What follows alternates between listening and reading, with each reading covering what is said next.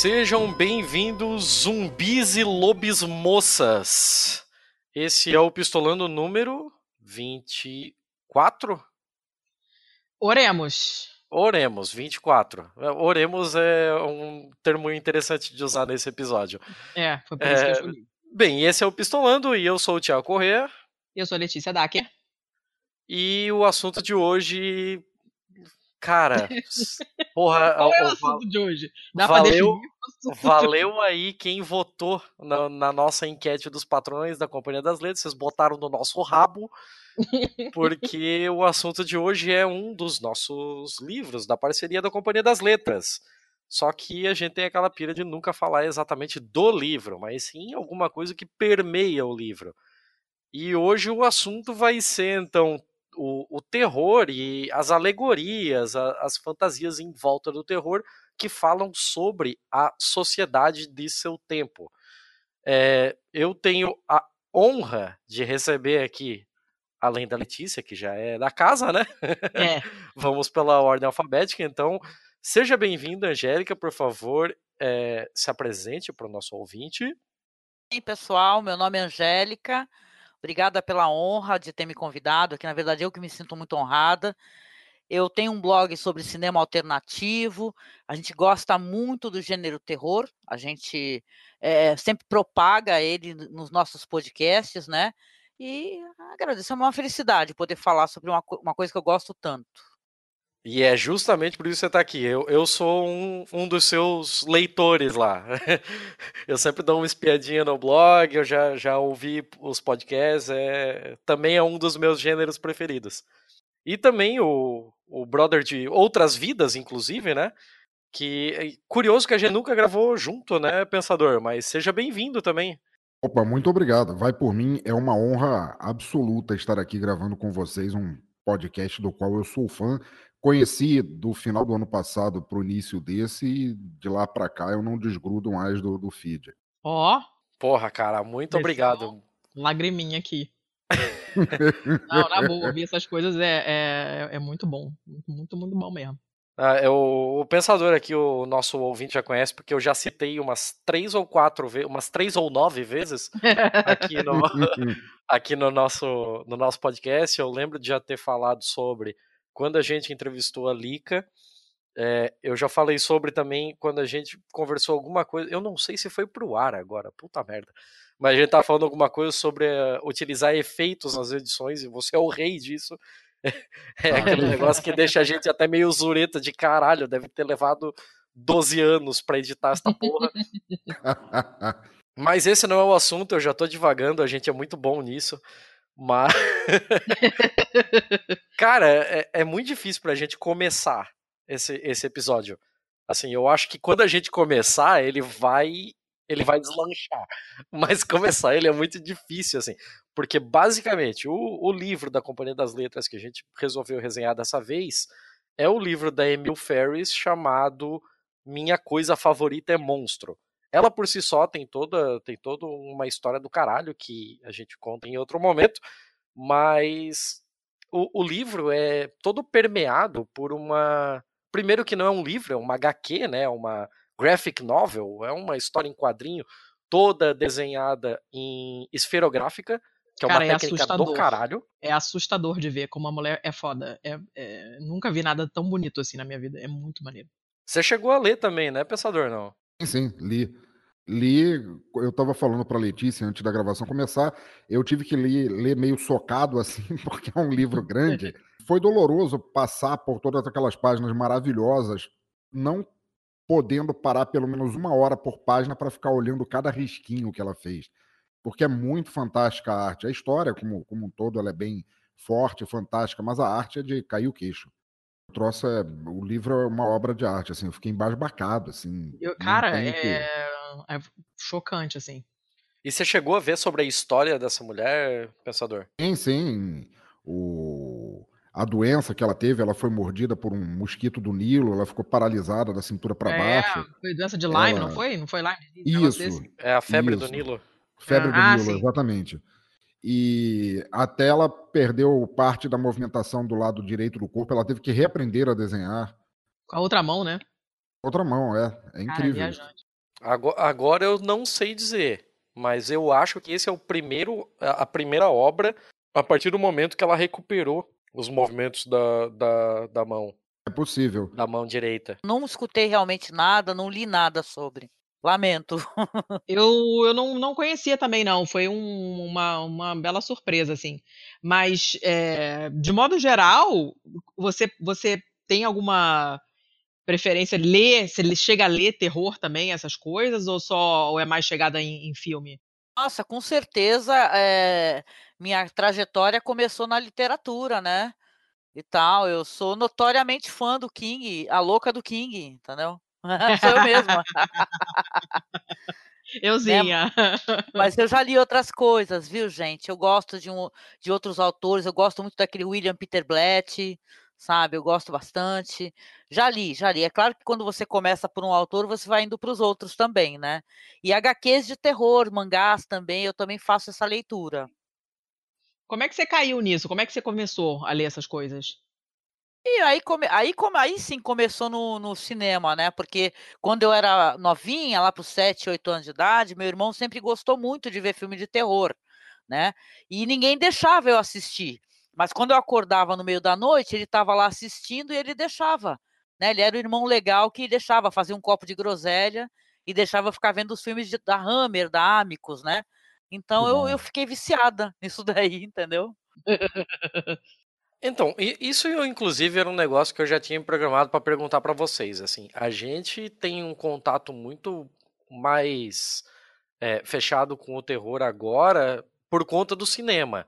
Mas assim, o, o, terror é muito anterior ao cinema. A gente já teve Mary Shelley, a gente já tinha a, a galera fazendo o Lovecraft, né? A galera fazendo essas coisas antes. Agora, esse pessoal fazia sucesso antes, não?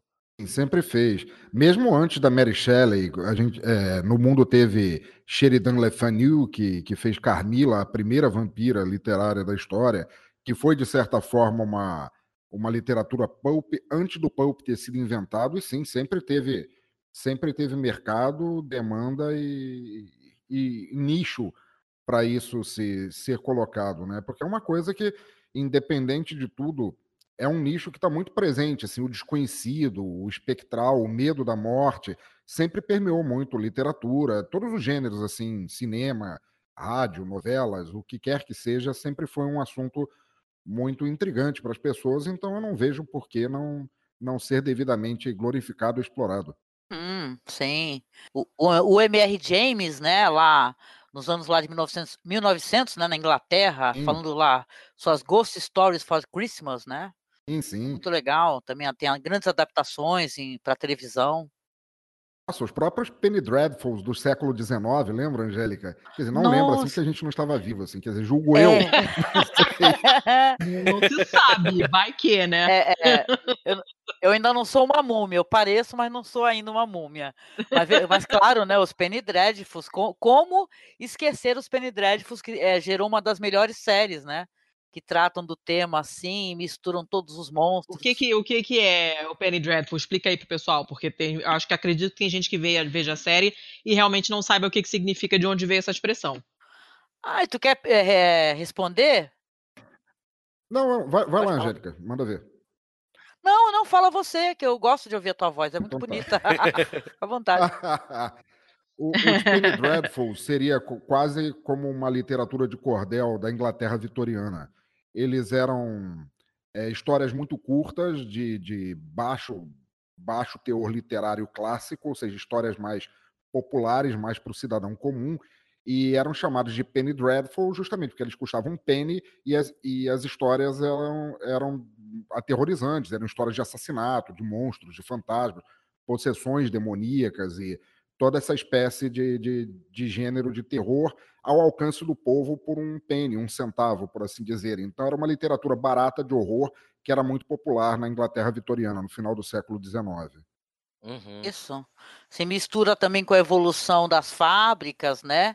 Porque o pessoal tinha como é, acessar a literatura, nem que fosse de baixo custo. É uma história muito famosa que é Penny Dreadful, vocês devem saber, é o Sweeney Todd, né? O barbeiro Exatamente. demoníaco da Fleet Street. É, quando a gente olha pro. Quando a gente. Eu acho até que se. Eu não cheguei a abrir aqui, mas eu acho que se você abrir o Wikipedia para procurar sobre o Alan Poe, ele é colocado na caixinha do romantismo, né? Ele não é colocado como um autor de terror, né? De horror. Ou eu tô errado? Ele, ele seria um, um, cara mais romântico do que terror? Romântico que eu tô falando em estrutura literária, né? Não necessariamente na forma. No, no conteúdo, mas na forma. Na verdade, o, o, romantismo enquanto literatura, pelo menos enquanto foi concebido naquela época, ele era ao mesmo tempo. É, a gente é que tem uma tendência de, de achar romântico uma coisa mais é, passional, mas normalmente roman o romancismo, como foi criado, ele era extremamente trágico, normalmente envolvendo a morte. Ele dificilmente tinha um final feliz. Era sim, o, sim. todos os góticos eles são oriundos do, do, do romantismo, aquele, aquele ideal de morrer por amor, morrer de amor. Então, de certa forma, sim, o estilo literário do Poe pode ser romântico, sim, mas é que ele, ele ficou muito pouco tempo nisso e passou quando as obras dele começaram a vender cada vez mais, ele era publicado em jornais, em periódicos é, norte-americanos, ele começou a se dedicar mais à literatura criminal, que foi o que fez a maior fama dele mesmo. Mas o Corvo, por exemplo, que é o poema mais famoso dele, é um poema romântico por excelência. Uhum, é, um poema de, de um cara que está fissurado pela mulher mesmo, mesmo após a morte dela, né? Isso, exatamente. Sim, sim, é, realmente, olhando por esse lado, fa faz todo sentido. Eu nunca tinha parado para pensar por esse viés.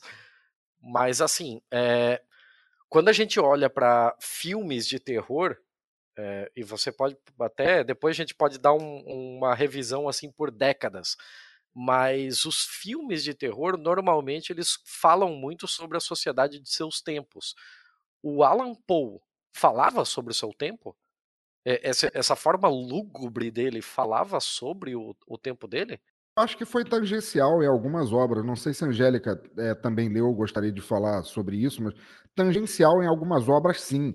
Mas, na verdade, muitas das coisas que o Poe escrevia eram é, até retratadas em outras épocas. A própria queda da casa de Usher, que é um dos, dos contos mais famosos dele, apesar de ser retratado na época dele, mas é passada como se fosse um tempo atrás, quase medieval de ser tem essa tendência realmente. Tem umas histórias que são focalizadas em, em no, no, medievo, né, e tal, do Alan Poe, sim. Concordo demais contigo. Né, eu estou tentando buscar aqui na minha memória, né, é, porque ele também, eu acho que fala, sim, é, tem uma certa tendência em algumas histórias, né, do Edgar Allan Poe, que, onde ele fala de sua época, assim, até por causa da, da questão é, social, né, de problemas sociais e tal, né, eu acho que ele coloca isso daí também. Não sei se eu estou viajando, né? Mas eu lembro, por exemplo, do Gato Preto. Ah, os contos do Poe, que eram mais é, policiais, mistérios policiais ou terrores policiais, por assim dizer, é, como o Gato Preto, o Barril de Amotilado, o Assassinatos na Rua Morgue, eles têm, eles retratam a, a, sua época porque e a sociedade da época porque eles eram passados contemporaneamente ao que ele vivia, mas não era como se fosse mandatório nas obras dele assim. Letícia, você ia falar alguma coisa? Não, eu tô pensando se eu já, se em algum momento eu já parei para pensar nisso, para fazer essa, essa, essa cronologia na minha cabeça de tipo, ah, isso aqui se passa em outro momento. Eu acho que eu nunca tinha feito esse tipo de, de, nunca tinha pensado nisso antes, sinceramente. Eu ia lendo e curtindo assim, sem prestar muita atenção em época, em, em nada disso. Mas é, tem bastante tempo que eu não leio o Poe, por sinal. Muito tempo. Eu, a primeira vez que eu li, a minha mãe tinha uma daquelas edições que você compra, sei lá, na banca de jornal, e aí vem aquela, aquela edição toda bonitona, né, para você ficar com vontade de comprar a coleção inteira, que tem 8 milhões 497 mil 617,42 livros. Você vai ficar a vida inteira pagando aquele negócio para ficar bonita na sua estante né? E era uma edição linda, assim, com a capa de couro, com a parada lá dourada e não sei o que. Era aquele papel bem fininho, parecia papel de bíblia, assim, papel vegetal. E, e foi a primeira vez que eu li. Depois eu reli muitos, muitos anos depois, essa mesma edição. E, e depois eu li em inglês, mas a última vez já tem bastante tempo, assim. E eu, mas eu me lembro de, de, de da, da, da, sensação mesmo de, de. Não é, não é bem tensão, né? Sei lá, aquela angústia né, de algumas histórias em particular, assim, e, e, e, aí eu me lembro, toda vez que eu leio essas coisas, e um outro que me deixou angustiada pra caramba foi Drácula, a primeira vez que eu li, Maravilhoso. eu fiquei com medinho, eu fiquei muito, muito assustada, e acabou o livro, eu falei, por que que eu estou lendo esta merda que me deixa dessa maneira, com, com medo de uma coisa que eu sei que não existe, que porra é essa, que mágica desgraçada é essa, que a pessoa escreve um negócio que eu sei que não é, mas eu tô aqui me cagando de medo, o que que acontece? O que, que é isso? É a descrição da, né? da Lucy, né? É muito bom isso. Eu lembro. É, sabe? Me deixou Caraca. de coração também gelado isso daí. Eu falei, nossa, meu, que horror. Né? E eu levando essa em consideração até a pergunta, né, que o Tiago fez, né, que ele falou assim, o terror ele, ele é um retrato de sua época, ele coloca questões sociais. E isso daí é visível, né, palpável, né, se a gente pensar nos slashers, né, Jason, né, e tal. É, nossa, uh, nossa. dá para fazer uma revisão grande. É, a gente ainda vai chegar nisso porque, assim, para mim isso daqui é tudo uma grande introdução porque o meu forte mesmo é, é a parte de cinema, não é a parte literária, assim. De ler terror eu li muito pouco. O meu negócio é, é mais o, o, visual do sim, cinema. Sim. E, e com certeza eu tenho algumas coisas para te perguntar sobre Pô, isso. Eu, eu queria trazer um cara que a gente fez um programa muito legal sobre ele, e eu lembro que a gente lamentou muito, e a gente fez na época natalina, fez para sair no Natal, que é esse escritor aí inglês, o M.R. James, que ele não tem muita coisa publicada aqui no Brasil, tá em uma ou outra coletânea. Mas é interessante como ele conta as histórias de fantasma dele, até porque eram histórias orais, né? Que o cara ele era reitor de universidade e ele contava para os alunos as histórias, né? E são histórias fascinantes, sabe? Fascinantes. Até a coletânea que tem que saiu no, na, pela televisão, porque virou uma tradição, né? Da TV britânica, e todo Natal tinha as histórias de terror, né? As adaptações dos contos do M.R. James, né? E tem umas histórias tétricas que envolvem pastor, tem história de fantasma que agride a pessoa, até o, o a adaptação é muito violenta, é muito divertido a gente falando sobre isso, porque foi uma surpresa para a gente essa violência toda, né? Que o cara ele é bem pudico até na questão da violência, e ele trata muito do, do imaginário, né? Ele constrói assim como o King também faz isso muito bem, eu acho, né, de construir toda uma imaginação, né, de toda aquela cena, você, é, o cara toca na cadeira, ele sente uma coisa peluda e fala, porra, o que, que é isso, né, é, um, é uma visão que ele está tendo ali, né, então eu acho muito interessante, né, eu, eu lamento muito mesmo que aqui no Brasil não tenham coletâneas assim legais sobre esse autor, né? Eu saiu uma ou outra uhum. coletâneazinha. Eu acho que eu nunca li nada dele, não. Pois é, né? E até caras famosos, assim, é, The Signal Man, por exemplo, é do Charles Dickens, né? É uma puta história de terror, uhum. né? Sim. Então eu fico pensando assim, por quê, né? Você, The Signal Man, acho que até tem alguma uma outra coletânea. Não lembro, mas realmente M.R. James ele é novidade, né, pro, pro, pra gente aqui do Brasil, né? É, só para terminar ainda o ponto que a gente havia falado antes sobre o Alan Poe, a Companhia das Letras ela lançou uma versão nova do, do Corvo esse ano. E, inclusive, eles fizeram um. No podcast deles, no Rádio Companhia, é o episódio número 76. Eles falaram com o Paulo Henriques Brito, que foi o tradutor. Ah, muito bom. E essa edição, é, além da capa ser linda, eu achei o projeto gráfico dela muito bom mesmo. O diferencial dessa versão é que ela veio com. É, na verdade, é um livro com duas versões de O Corvo, que é a tradução do Machado de Assis e a tradução do Fernando Pessoa. Melhor de todas. Fernando Pessoa, olha, é, o, o, no, no podcast, no episódio do podcast, esse episódio é muito bom. É muito é, bom. Muito bom mesmo. E aí eles destrincham todo, toda, essa, toda essa história por trás da tradução e por que que ele resolveu que a tradução que ele conhecia ele não gostava e resolveu fazer outra e não sei mais o que. É, é uma história super, super interessante. É, e uma coisa que eu nunca havia parado para pensar de o quão desafiador é você traduzir poesia por causa da métrica, por tá causa da, dos né? fonemas e tal, de conseguir dar o mesmo ritmo que o Alan Poe queria imprimir na língua dele, né? É, uma, é um negócio muito interessante, já fica aqui como uma recomendação para Pra quem Não, quiser. trabalho, pode- olha, trabalho de corno. Esse tipo de, de- de tradução é, é coisa de maluco. Perde-se um tempo gigantesco, porque tem toda essa parada da métrica, cara, fode muito com a tua vida, assim, sabe? É, é- é- caraca, não, não consigo nem imaginar o que, que é o tamanho do trabalho de um negócio Não, é um desse. pesadelo. Muitos, muitos, muitos biscoitos. Pesadelo, muito biscoito mesmo pra quem faz uma parada dessa, porque olha, por favor. Mas eu tô, eu tô afim de ler. O Tiago tinha falado do é, sobre esse, pro- esse programa, que tem a tradução do Machado de Assis e do Fernando Pessoa, que eu acho a do Fernando Pessoa maravilhosa. Mas quem gostar, como ele mesmo falou, do audiovisual, é, eu recomendo que vocês procurem no YouTube, tem, é facinho de achar, o poema do Corvo narrado e interpretado pelo Christopher Lee, que foi o famoso Drácula da Hammer, dos filmes clássicos da Hammer. E é muito legal. Não, É muito, muito bom mesmo, assim, é sensacional. Falando, aproveitando que você já, já pegou aí algum ganchinho de cinema, vamos pro cinema que é onde eu fico um pouco mais confortável.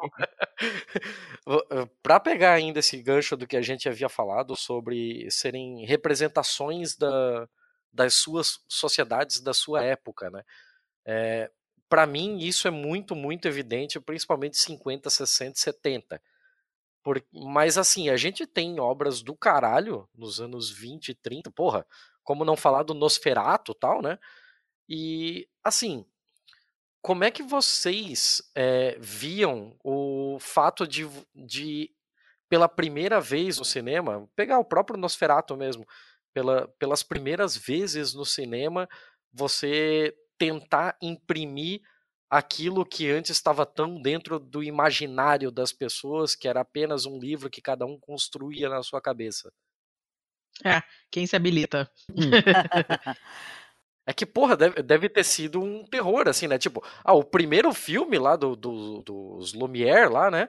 Que, porra, era só, um, era só um trem filmado e as pessoas se assustavam, caralho. As pessoas achavam que o trem ia sair da tela e ia pegar todo mundo. Tem inclusive uma representação disso naquele.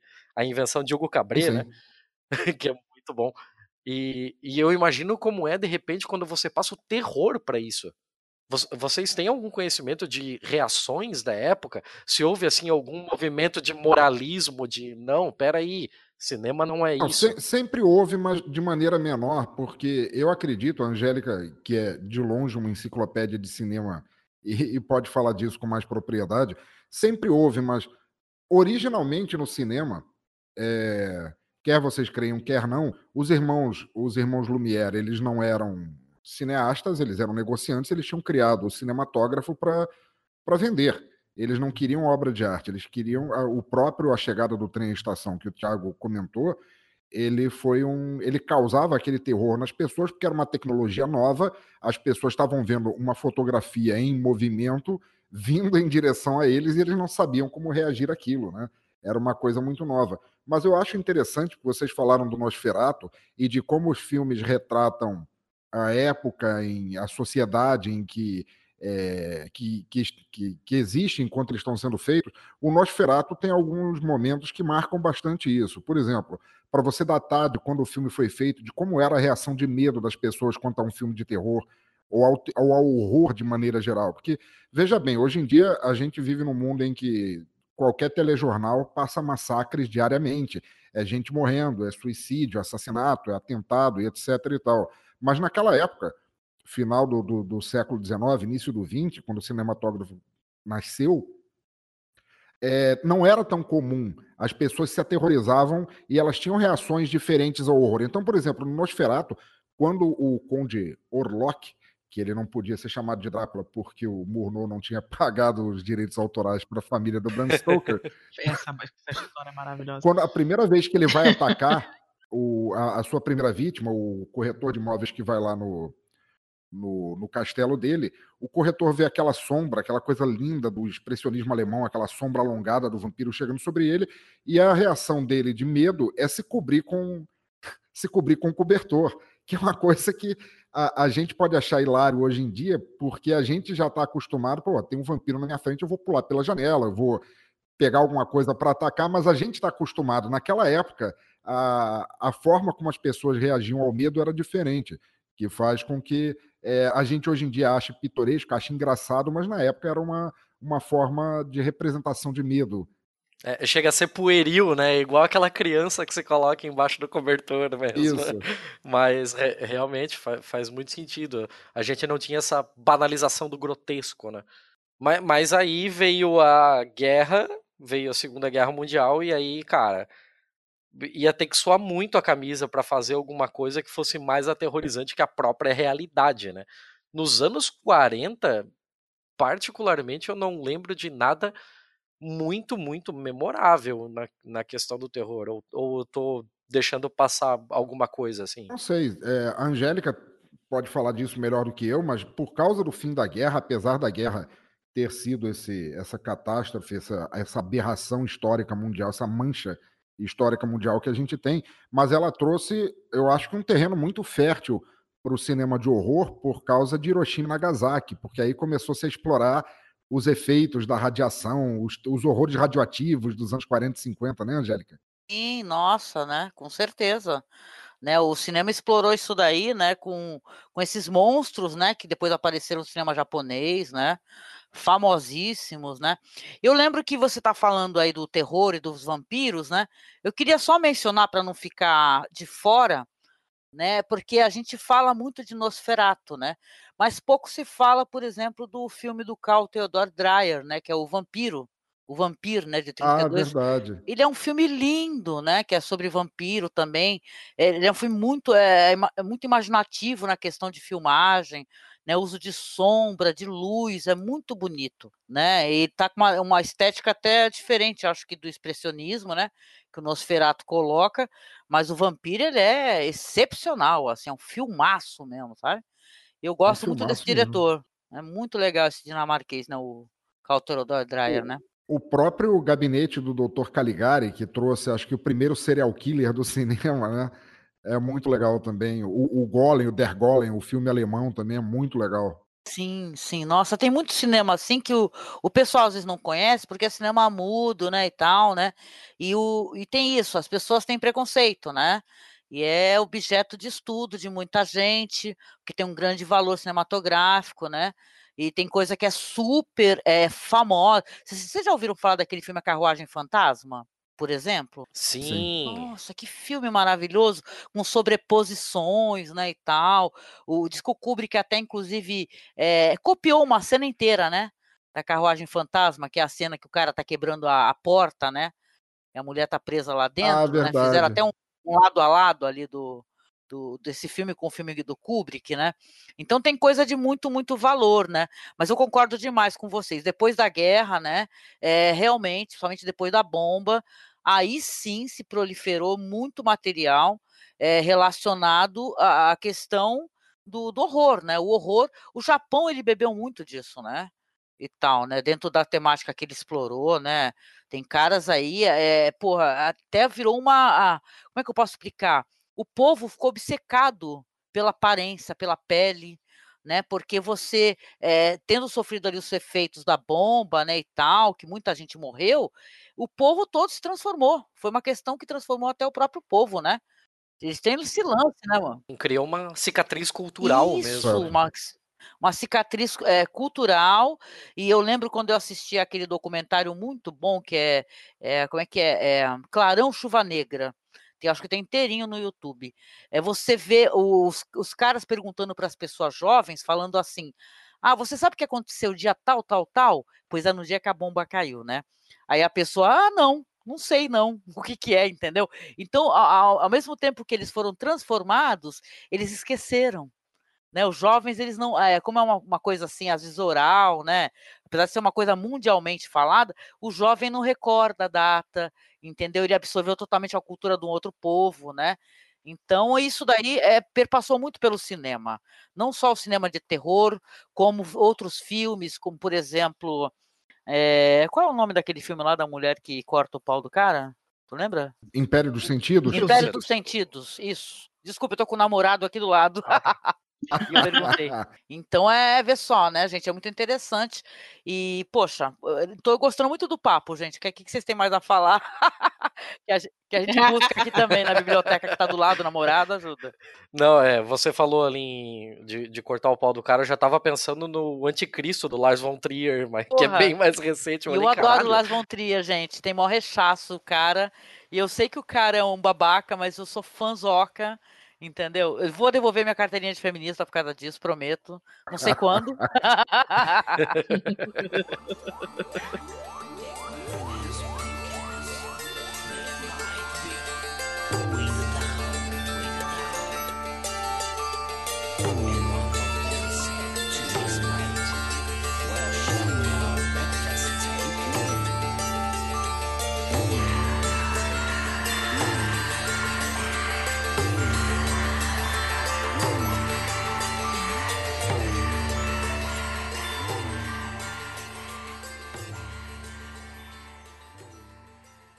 você tinha falado ali, a, a, o pensador falou, né, de que esse negócio do começou-se a olhar muito mais para fora de perigos de radiação.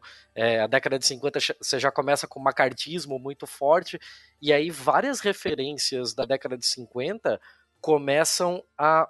Se você for buscar muito bem assim, é uma referência velada Sim, a um anticomunismo. Vários filmes o, o que me vem na cabeça, assim, de, logo de cara, é o Vampiros de Almas, do Don Siegel. Sim, sim, que, maravilhoso. Que basicamente todo mundo está sendo é, sequestrado por uma raça alienígena que toma a forma deles, e aí você popula uma cidade toda com, com seres humanos sem emoção e tal.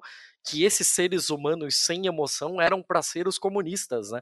Tem um, um, trecho que dá a entender isso, que é bem, bem marcante mesmo. Eu gosto o... tanto. É maravilhoso esse filme. O próprio original do Enigma do Outro Mundo, The Thing, que foi ganhou suas, seu remake melhor pelas mãos do John Carpenter, ele era uma história de medo de comunistas, porque era uma criatura que podia tomar qualquer forma e se fazer passar pelo teu vizinho. Sim. Mas você não sabia, podia ser um alienígena infiltrado, querendo destruir a espécie humana querendo é, mesclar os corpos e, e, se tornar vários. Era praticamente um, um vírus, um alienígena que era um vírus, ele se propagava. Isso tem muito do medo do comunismo também daquela época. Sim, e, Sim. e aquele negócio de você colocar. Desculpa interromper, Angélica, mas, mas só por, por colocar aquele negócio, é, principalmente do Vampiro de Almas, isso é muito forte, de que você não pode confiar em ninguém. Porque qualquer um, qualquer uma das pessoas da cidade pode ser um deles, que é um negócio bem macartista mesmo, de qual o seu vizinho pode ser um comunista. O seu carteiro pode ser um comunista, você não pode confiar em ninguém. Você tem que delatar todos que conheça. Isso é bem marcante.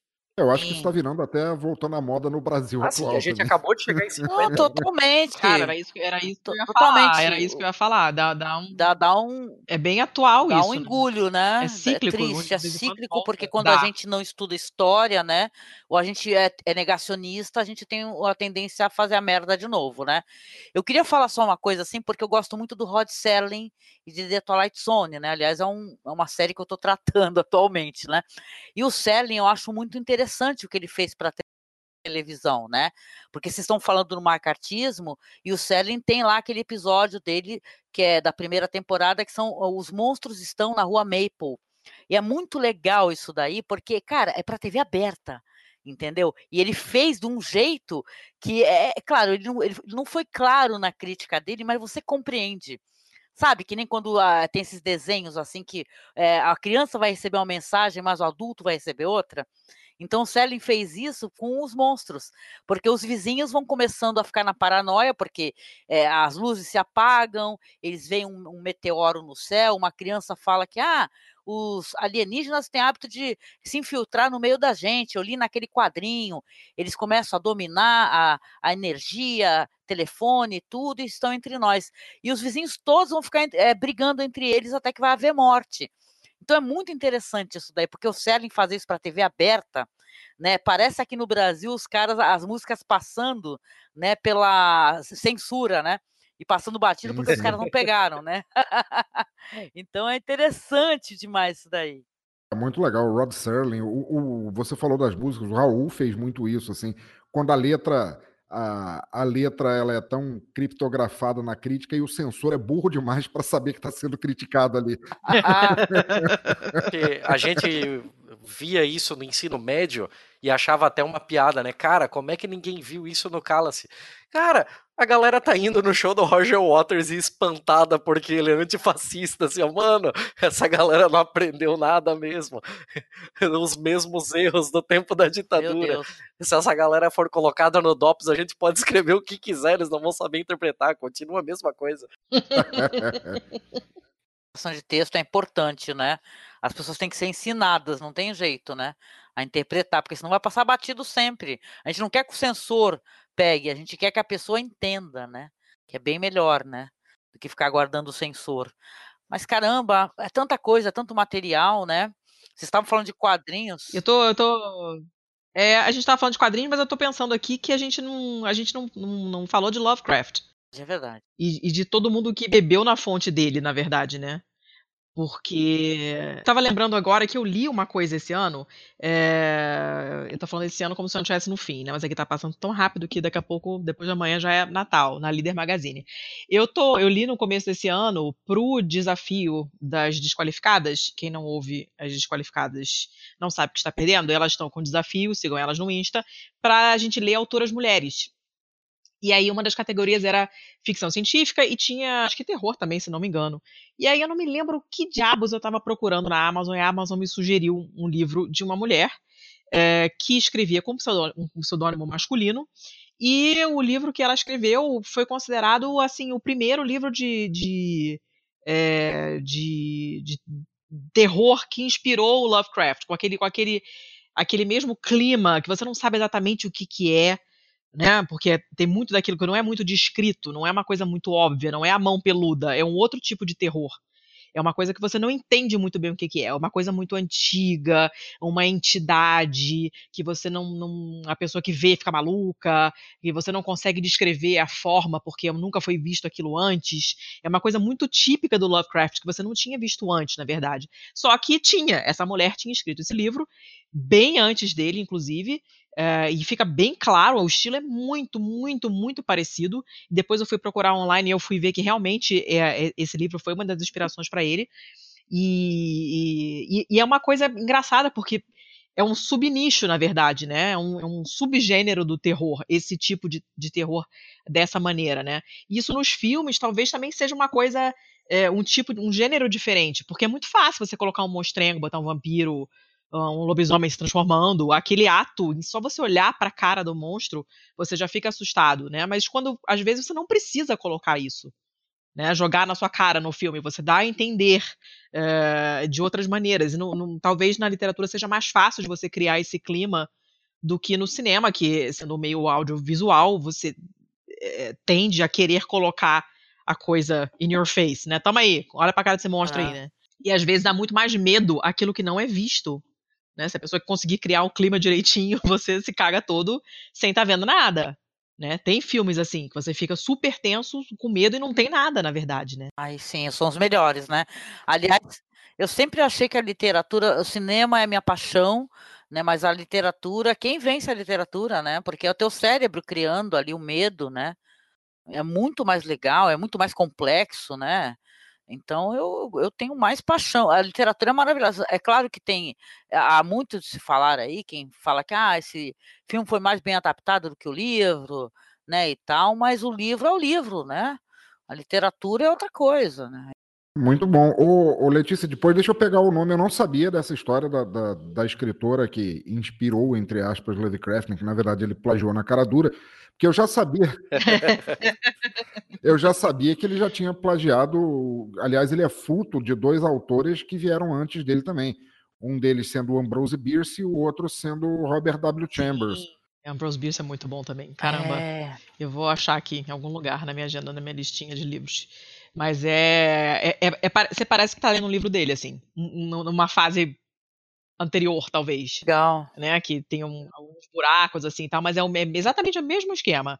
Você não sabe direito o que, que é, é uma entidade e é um terror que nunca foi visto antes, é uma coisa antiga e não sei o quê. Uhum. É bem aquilo mesmo. E eu, eu, já meio que superei a minha fase Lovecraft, então não achei tão maravilhoso assim. Mas, mas é, foi interessante ler sabendo que ela tinha sido pioneira, na verdade. O próprio Robert W. Chambers, ele, é, apesar de não ser um escritor especificamente de terror, ele escreveu O Rei de Amarelo e ele criou uma coisa que só viria a ser cunhada como estilo muitos anos depois, que foi o, a literatura pós-moderna, porque o, o Rei de Amarelo é, são contos, é um, é, um, é um livro de contos dele, todos girando atrás de uma peça de teatro, a peça O Rei de Amarelo, que na verdade não existia. O, o leitor não tem acesso à peça, apenas aos efeitos que ela causa nas pessoas. Caramba! E que foi uma, uma tendência do, do... É, parece. Parece o The Ring, né? O filme, Isso, né? exatamente. Você não sabe o que é, você apenas pode sentir os efeitos que ela teve. Outros escritores pós-modernos que depois copiaram isso é, beberam muito na fonte disso. O próprio Humberto Eco, é, quando ele fez o, o Nome da Rosa, que é outro livro pós-moderno, também é, é, sobre a história de um livro que seria proibido, estaria causando mortes, e o livro não aparece em momento nenhum na história. Você apenas tem, tem é, serve de testemunho aos efeitos de quem lê o livro que é uma coisa que o Chambers criou lá atrás no, no, em histórias de terror, que na época foram até consideradas coisas menores, mas que influenciaram um mundo de gente. Ou se os nossos ouvintes são mais é, no meu nível de idiotice, isso pode ser relacionado com a piada mais engraçada do mundo do Monty Python. ah, sim. Com certeza. Qual delas? Qual delas? Não, é que tem um sketch do Monty Python sobre a piada mais engraçada do mundo, ah, que todo sim. mundo que, que lia ria tanto que eles morriam porque sufocados não conseguiam respirar de tanto que riam. E eles precisaram repartir essa piada em várias pessoas para que essas pessoas, com ela repartida, sem saber o contexto, pudesse traduzir ela para alemão para eles usarem como arma na guerra. É, é, sensacional. a ideia, a ideia é absolutamente É genial, né? sensacional. É maravilhosa, cara. Muito boa. É genial. All through the winter of 43, we had translators working in joke-proof conditions to try and produce a German version of the joke. They worked on one word each for greater safety. One of them saw two words of the joke and spent several weeks in hospital. But apart from that, things went pretty quickly. And we soon had the joke by January in a form which our troops couldn't understand, but which the Germans could. Mas vocês estavam falando desse negócio do Lovecraft, assim, de ah, não mostrar o monstro e tal. E isso é muito curioso, que é muito utilizado no, no terror, nos filmes e tal. Mas é muito curioso porque é contraintuitivo para as regras do, para as regras de roteiro, né? O pessoal que faz curso de roteiro, ele sempre tem Sim, aquele negócio show do don't show tell. don't tell, né? Você mostra, você É. não fala o que Exatamente. tá acontecendo.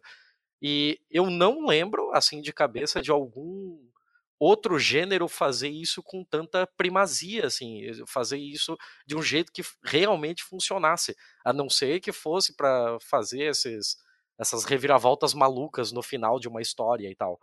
O Lovecraft, ele, eu acho que ele criou essa. Ele acabou criando por acidente esse todo esse mitos de Cthulhu, essas odisseias cósmicas de deuses ancestrais, malignos, etc e tal. Porque na verdade isso não é surpresa para ninguém. Ele era um xenófobo, filho da puta do caralho que odiava É, qualquer pessoa fora da Nova Inglaterra, e para ele o medo do desconhecido era o medo do- dos estrangeiros, do- do- dos espalhadores de doenças, vem aqui Gente, né? é, roubar nossos empregos, comer nossas mulheres e tal. Ele, o medo do desconhecido que ele tinha era, era disso.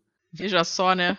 Tanto que contos em que ele é panfletário, a xenofobia, o racismo dele é panfletário em contos como o horror em Red, Red Hook, se eu não me engano, em que é- foi a época em que ele casou, sendo ele mesmo praticamente uma criatura assexuada, ele se casou, foi morar em Nova York e introvertido, tímido, quase psicoticamente introvertido, não conseguia trabalho em lugar nenhum, porque os malditos estrangeiros, os irlandeses, os indianos, os chineses, os negros estavam tirando trabalhos que ele, um cara, um, um WASP, né, o White Anglo-Saxon Protestant, um banco anglo-saxão protestante, deveria ter direito àquilo e não tinha por causa daqueles malditos invasores de fora do país. Com certeza ia ser um bolsominion, viu? Não tenha dúvida. Ah, sim. é muito, muito Trump. O que você falou é o horror em Red Hook, né? Isso, exatamente. Ah, certo, certo. É, realmente, eu- talvez seja o que isso tá mais descarado mesmo, né? O negócio é panfletário, ele é quase um manual para odiar estrangeiros que vêm aqui sujar o meu, minha- meu lindo país. Não, e, e pra, pensa assim, o, o horror em, em Red Hook é do quê? De 1930? Ah, Não, não, sei, acho que ó, tô pesquisando é aqui. por aí, deve ser por aí. 36. Cara, 36. imagina o quão racista era um cara pra ser considerado racista em 36. O cara não era pouco racista. Pra, gal- pra sociedade de 1936 olhar pra um cara e, cara, você está sendo racista, esse cara tava num nível que a gente não consegue nem conceber. Não sei nem se ele era naquela época considerado racista, né? Aí que tá, né? Eu acho que quando a obra dele começou a sofrer revisão e tal, com outro olhar, um olhar mais moderno, que ele foi considerado racista, né? Muita gente não aceita, né? Isso daí, inclusive, né? Que o cara era racista. Não, mas tem algum- alguns relatos de época que falava sobre ele, ele ser mais racista do que a média da sua própria sociedade, né? Porque ele, apoia, ele, a média. ele apoiava muito aquela lei Jim Crow, que é de 1800 e não sei quanto, da, da lei de segregação racial eh, americana. Inclusive, ele foi um dos que, sei lá, na década de 10 por aí, ele bateu muito porque é, ele dizia que estavam amolecendo a lei Jim Crow. Então, cara, o cara era pesado mesmo. Era- Nossa ele era Senhora. punk mesmo. Agora, muito legal, porque a gente. Deixa eu fazer só uma, só uma, uma observação para quem Claro. não conhece, que é vale muito a pena conhecer, porque a gente agora há pouco estava falando dos filmes mudos e do cinema de horror, e agora a gente está falando de Lovecraft. A Lovecraft Historical Society, que é tipo um grupo de gente branca nos Estados Unidos que se dedica a preservar a obra do, do Lovecraft, lançou um filme uns 10 anos atrás chamado O Chamado de Cthulhu, em que eles fizeram um filme moderno como seria na época em que o Lovecraft estava vivo. Ou seja, eles fizeram atualmente um filme mudo. Com Caramba, que loucura. É, com efeitos dos anos 20, 30. O- Eles fizeram atualmente um filme como seria feito para o Lovecraft assistir se a obra dele tivesse ido para o cinema. E é muito legal de assistir. Nossa. Que viagem, YouTube gostei. também. Entra no YouTube inteiro, é verdade. A, a gente já falou um pouco aqui sobre os vampiros, já falou sobre os monstros, mas assim, é, qual é a alegoria que a gente pode tirar de alguma coisa como o lobisomem, por exemplo? Eu, eu realmente não sei, eu tô jogando no ar, assim. Eu acho que é o body horror, né? Com certeza, né? A transformação, o canibalismo, né? Tem muito a ver com, a- a- tipo assim, a falta de controle sobre si mesmo, né? Que eu acho que é o que é, tem muito a ver com essas, é, essas lendas, histórias, né? Orais, às vezes, né? De histórias até brasileiras. Esse negócio de você não ter controle sobre si mesmo, né? Você pode atacar qualquer um. Verdade. Vendo por esse lado, me parece um- alguma alusão até à bipolaridade, alguma coisa assim, né? De você ter outra pessoa dentro de si que às vezes toma conta de si próprio.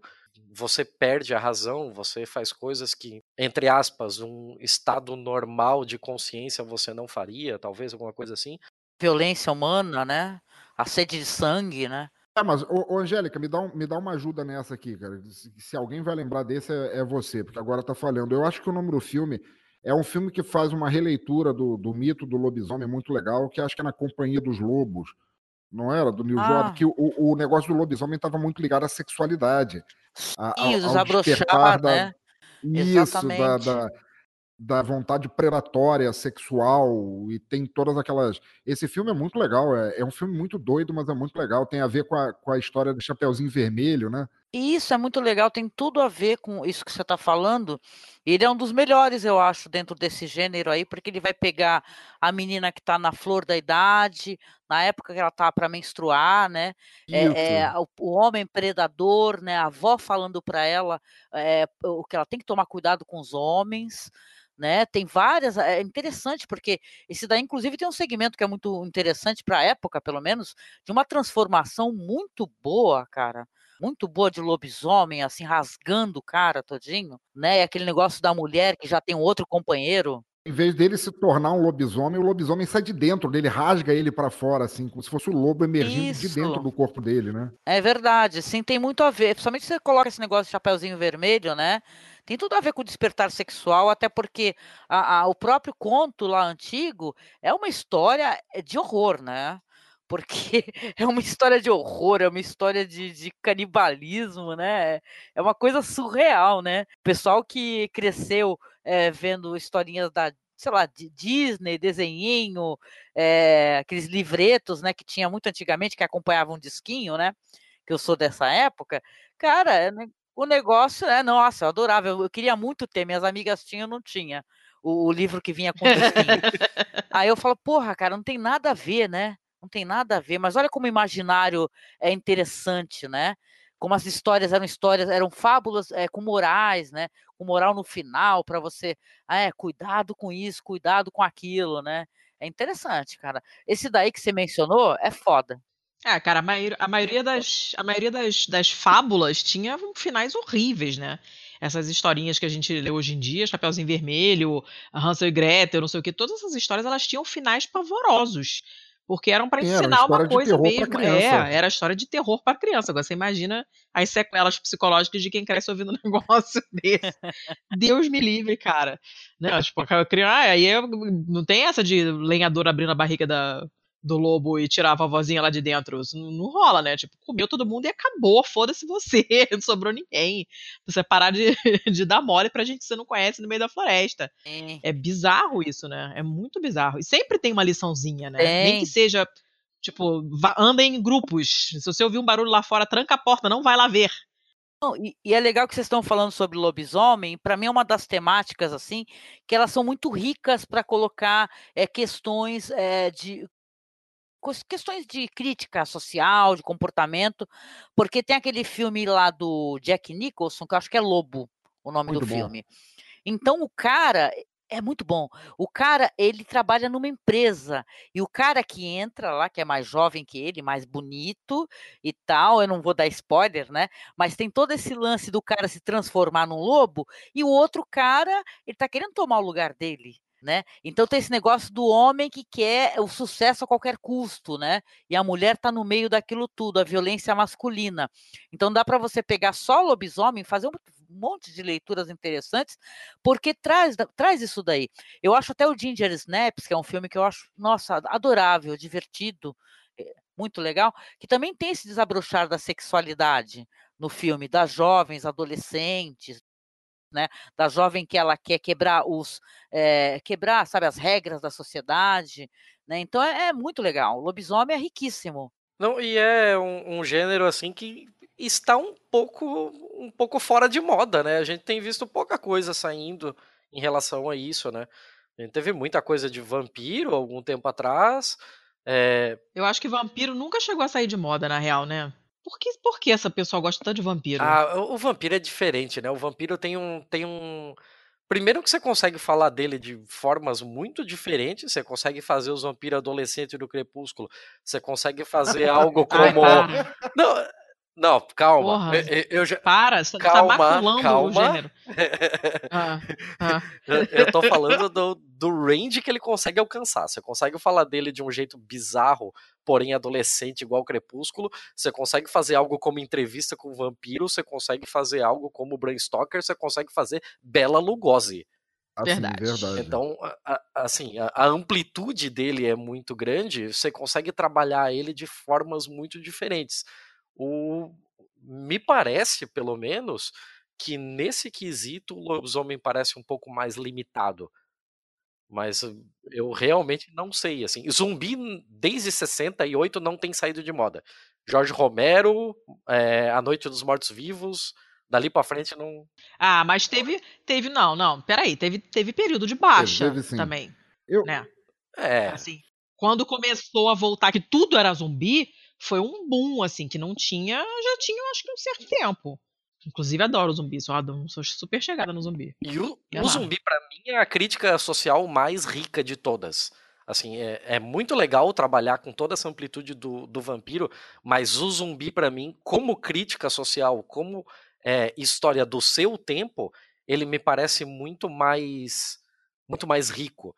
Porque, ah, para pegar aí, A Noite dos Mortos-Vivos, ele é de 68, então você pega a sociedade de 68, você tem os conflitos raciais, o pau comendo no, nos Estados Unidos, você tem toda a, a, questão do flower power, você tem uma, uma guerra geracional muito grande dentro dos Estados Unidos, e de repente aquilo parece uh, com um simbolismo muito grande do velho que não quer morrer e onde o é, mas o Morre velho que não quer morrer do, eh, no, no sentido no sentido figurativo de é, que não quer deixar o novo tomar o seu lugar, sabe? E que, que não está disposto a abrir mão de que o seu tempo já passou e que novos tempos virão.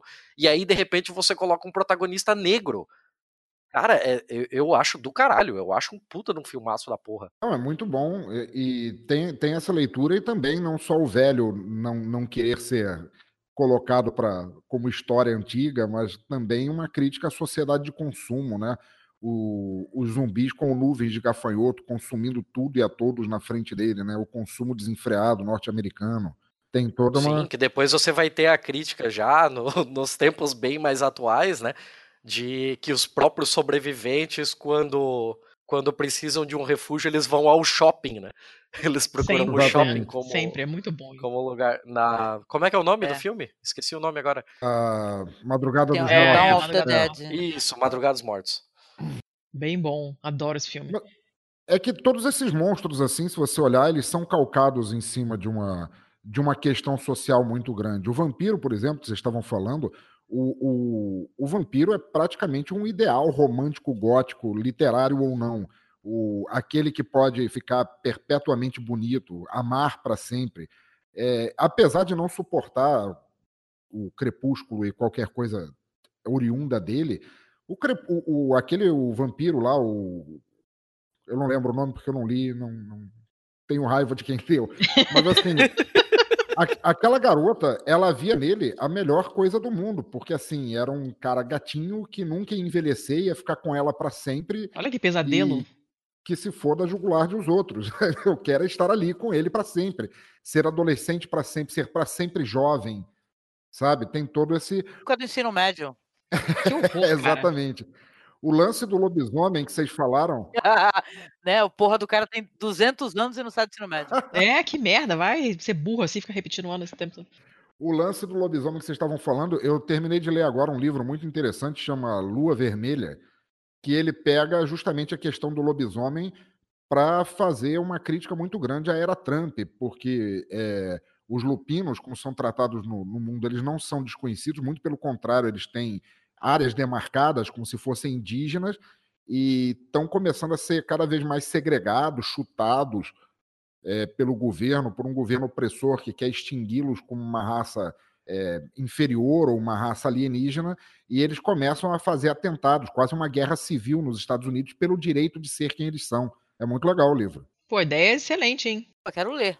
Bom livro, recomendo. Faz muito sentido, assim, é, é, é, é crítica social foda mesmo, né? Só espero que as pessoas que deveriam entender entendam, mas né, não, não garanto, a gente não tem como garantir. This is the latest disclosure in a report from National Civil Defense Headquarters in Washington.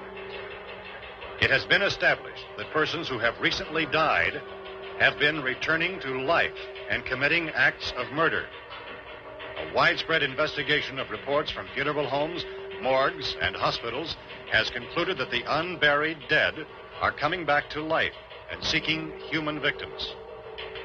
It's hard for us here to believe what we're reporting to you, but it does seem to be a fact. É, o zumbi é muito rico na temática de crítica, né? E é mó legal que nos anos pra cá, né? É, isso daí também se subverteu, né? Tudo se subverte, né? Qualquer pauta, qualquer tema. E eu lembro quando eu assisti aquela série, desculpa mencionar porque eu, me veio na memória, e é, é uma série britânica também. Ah, gente, eu adoro série britânica. Eu sou viciada em ficar assistindo série britânica. Essa sou eu. Aí tem um. Vocês lembram de uma série chamada In the Flash? Que é uma série Ai, que cara, saiu. Não é, lembro, não. Acho que saiu três temporadas. eu não assisti. Cara, eu não vou dar spoiler também para quem sabe vocês assistirem. Porque eles tratam essa questão do apocalipse zumbi que ele aconteceu. As pessoas conseguiram encontrar a cura para isso é que existe um livro horroroso, né? Também um filme chamado Meu Namorado é um Zumbi, que também trata dessa temática. Mas não esqueça, vi, que é nível vi. Crepúsculo. Ai, é Deus. fanfic de Crepúsculo. Mas o, a série, a britânica, não. Ela é uma série muito séria, porque o, o moleque ele volta, né? Vai basar na história do moleque, que ele volta e ele vai ter que sofrer todo o preconceito dele ser um ex-zumbi, porque virou como se fosse uma doença crônica, entendeu? E as pessoas que ele matou, e os vizinhos da casa dele, que ele matou, por exemplo, os filhos do vizinho, entendeu? Então é muito legal como vai trazer essa temática, subvertendo essa questão, que já é um cara curado. Em teoria, ele não tem consciência do que ele fazia enquanto ele era um zumbi, quem ele matava, quem ele atacava, né?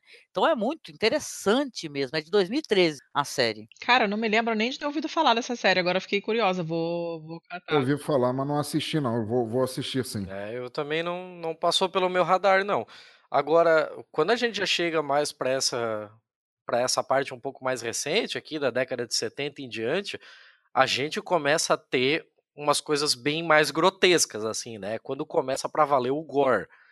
Agora, para vocês, assim, é, exatamente qual é a. Porra, eu preciso, eu, preciso medir as palavras para falar isso, na real. Mas, mas, assim, na real, qual é o mérito do Gore? Ele, ele tá ali só para chocar? O, o que ele traz além, além dessa sanguinolência toda? Olha, nada que aparece em cinema, né? Quando é gore ou quando é um excesso de violência, nada é gratuito. Tudo é para algo, tudo é para algo. Até o, os filmes mais é, é, é, que aparentemente não tem limites dentro disso, eles estão querendo ter uma narrativa ali, né? Aí é uma questão de interpretação. Eu lembro um filme que eu converso muito aqui com meu namorado, que ele assistiu, que é do cara lá que grava a namorada, tu lembra? Que é, é Sub, Subconscious Cruelty? Não, é o outro.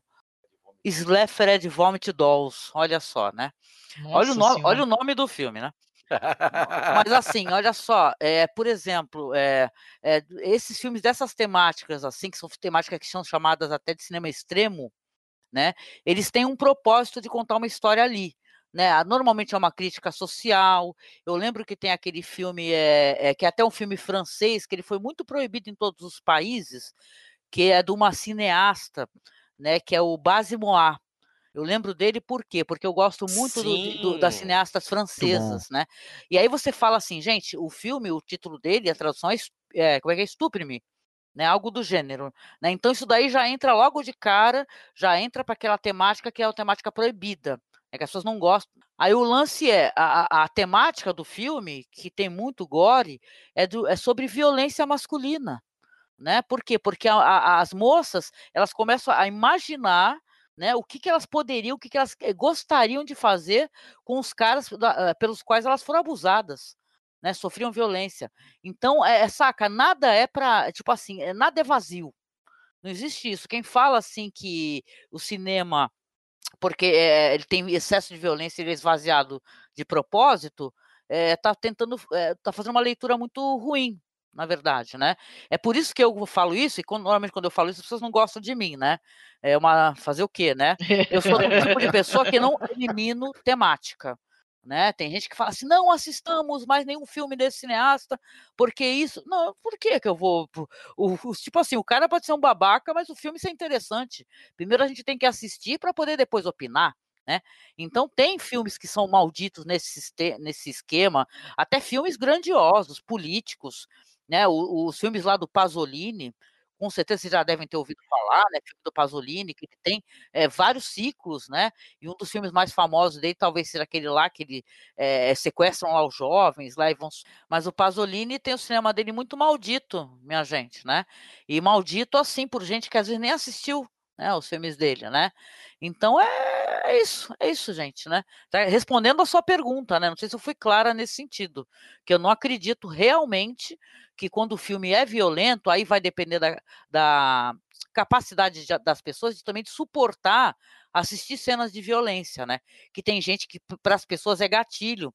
Então a gente não pode fazer afirmações assim: "Ah, você deve assistir". Não, assista o que você achar conveniente, compreendendo que às vezes você não assistir vai fazer uma lacuna também na tua na tua história, talvez ali, se você for um cinéfilo, vai existir uma lacuna ali, que você não consegue preencher. Né? Então, o que é gatilho pra, não é para mim, pode ser para outra, ou para outra pessoa, né? E tá para um homem ou mulher. Né? Pois é, exatamente. Tem gente que critica a Letícia sem assistir nada, né? Aí é difícil, né? É, mas se você não assistir também, você não consegue criticar, né? Você não, não dá para você. E ele foi assassinado, né, gente? Pelo amor de é, Deus. No, no caso Horrível, do Pasolini, tem toda uma, uma, uma, polêmica com a pessoa dele também, né? Era um negócio era complicado. Eu, é, foi uma coisa horrível. É, mas teve uma, uma história super complicada. E talvez role muito disso, de, de, de ter esse, essa, essa antipatia gratuita, né? Tipo, ah, já que eu não gosto dele, também não vou mais ver nada. E às vezes é até uma antipatia por uma coisa besta, que às vezes não é nem verdade, né? Uma bobeira que você ouviu e tal. E, e aí a gente acaba falando mal sem saber do que se trata, né? Eu acho que tem, tem muita coisa assim. É, que a gente fica com penimba com, com um autor ou quem quer que seja e acaba não perdendo, na verdade, né? Eu acho, é, eu, eu, tenho uma, uma anedota factual para contar. Um dia eu estava conversando com um amigo meu ali do Telegram e eu gosto muito do cinema do Angélica deve conhecer, talvez vocês conheçam também. Eu gosto muito do cinema do Takashi Miike, que é um diretor mega, hiper, ultra extremo do, do Japão.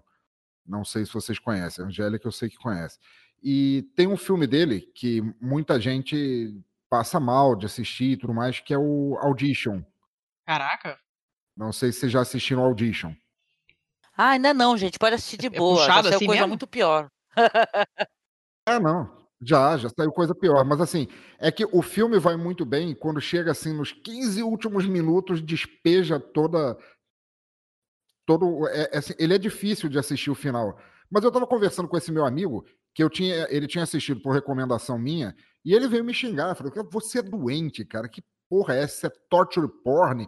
Você quer que eu assista isso? Que, cara, você, você tem tesão de ver esses filmes? Eu falei, cara, se você prestar atenção naquele filme, e a Angélica é. talvez concorde comigo, ele, na verdade, ele está usando alegorias de horror para tratar de uma coisa que já aconteceu comigo e possivelmente contigo e possivelmente é. com todos nós. Nossa!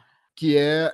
Que, porque a história, o que que fala? É, é um cara velho, um cara viúvo, tem um filho de 18 anos, e ele é dono de uma produtora de vídeo e ele fala pro o filho fala para ele um dia, pô pai, tá meio que na hora de você casar de novo, porque eu tô ficando adulto uma hora, eu vou vazar e eu não queria que você ficasse sozinho na, na velhice, por assim dizer. E então ele ele acaba por causa disso conhecendo uma, uma, uma moça e eles começam a viver um relacionamento e o relacionamento não é exatamente tudo o que ele esperava.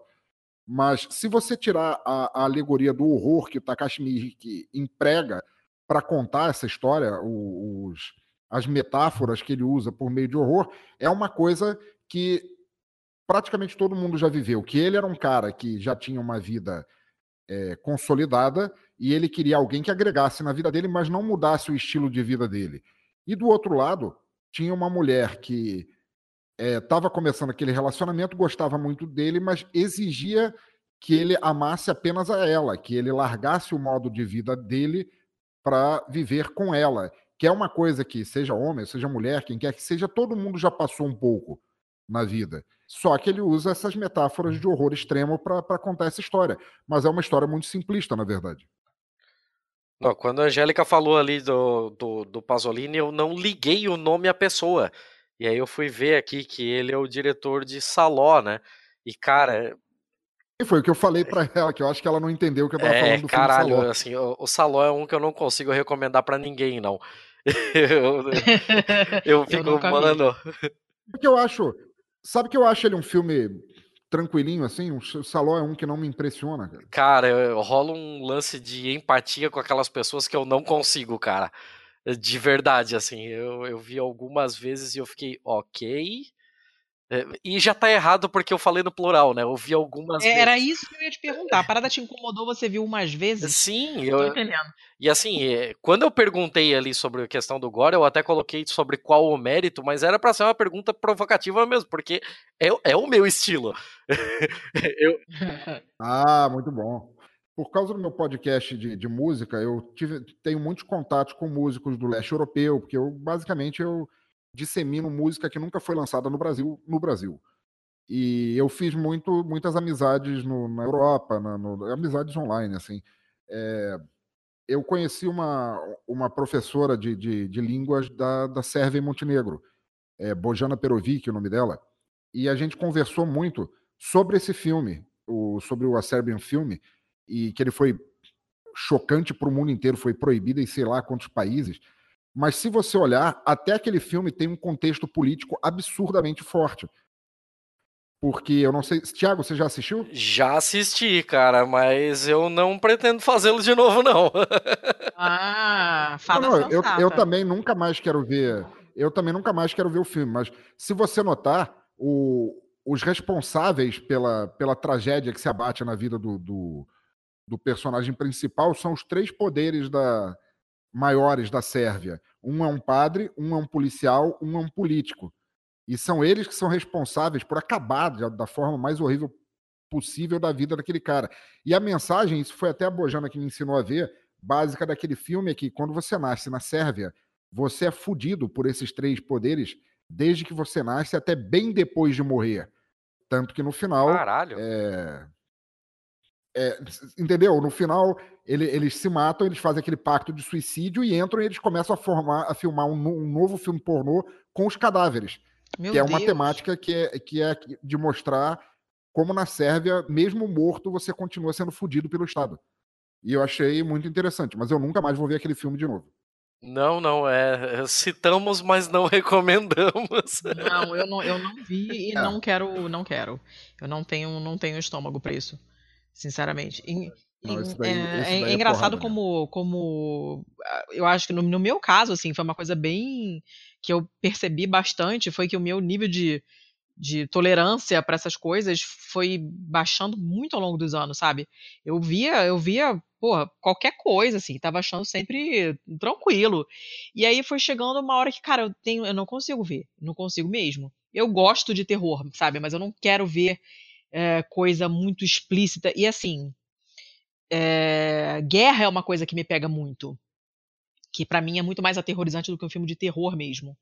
Né? Se, eu, se eu pego um filme de terror e aparece o cara lá com a cabeça explodida e tal, não sei o quê, é, eu, eu, de alguma forma eu consigo compartimentalizar isso na minha cabeça e me incomoda menos do que um filme de guerra onde aparece um cara com uma perna explodida. Sabe? É, é, é talvez a, a, a saber que aquilo realmente aconteceu ou pode acontecer é, me incomoda demais, assim. E, obviamente, bicho e criança eu não posso ver de maneira nenhuma. Eu saio correndo, sabe? Me, me incomoda demais, demais, demais, demais mesmo. Mas eu já fui bem mais sanguinária, assim, né? Mas, Letícia, deixa eu, deixa eu te fase. perguntar uma coisa. Ah. Num filme, um cara com as tripas de fora num filme de guerra, um cara com hum. as tripas de fora num filme de terror o que te dá hum. mais os dois a 80 por hora? quem quem te, te causa mais asco, assim? Ai, cara, asco? Não, eu não tenho não, asco, não. Não é asco, mas essa repulsa, assim. Essa repulsa é no filme de guerra mesmo. Talvez porque eu entenda que é que já que aconteceu e que é possível de acontecer no novamente, né? A, a, coisa do terror, mas engraçado que é, é, talvez por isso tem são poucos os filmes de terror que me deixam com medo mesmo, cagada da cabeça, sabe? E um desses foi o, o The Ring, na época que saiu. Muito bom, é muito legal.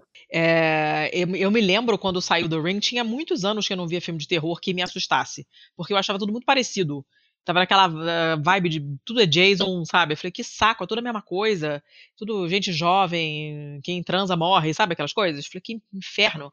Aí saiu esse filme e eu me lembro que não, não sabia nada dele. Assim, saiu, o pessoal, ah, vai lá ver, mas ele dá mó cagaço, não sei o quê. E eu tava sozinha em casa com meu cachorro. Isso, eu tava lá na Itália, mas eu tinha brigado com meu marido na época, a gente tava, eu tava morando sozinha. E tava morando com meu cachorro. E, e eu fui idiota, fui ver aquela. E morar, é uma rua deserta, a cidade é um ovo, não tem movimento nenhum na rua, tem um jardim de uma escola em frente ao apartamento, de noite, tudo deserto, tem um poste a cada, sei lá, meio quilômetro. E aí eu, imbecil aqui, bota a porra do filme na televisão. Caraca! Eu apertei o meu cachorro, tadinho, de uma maneira.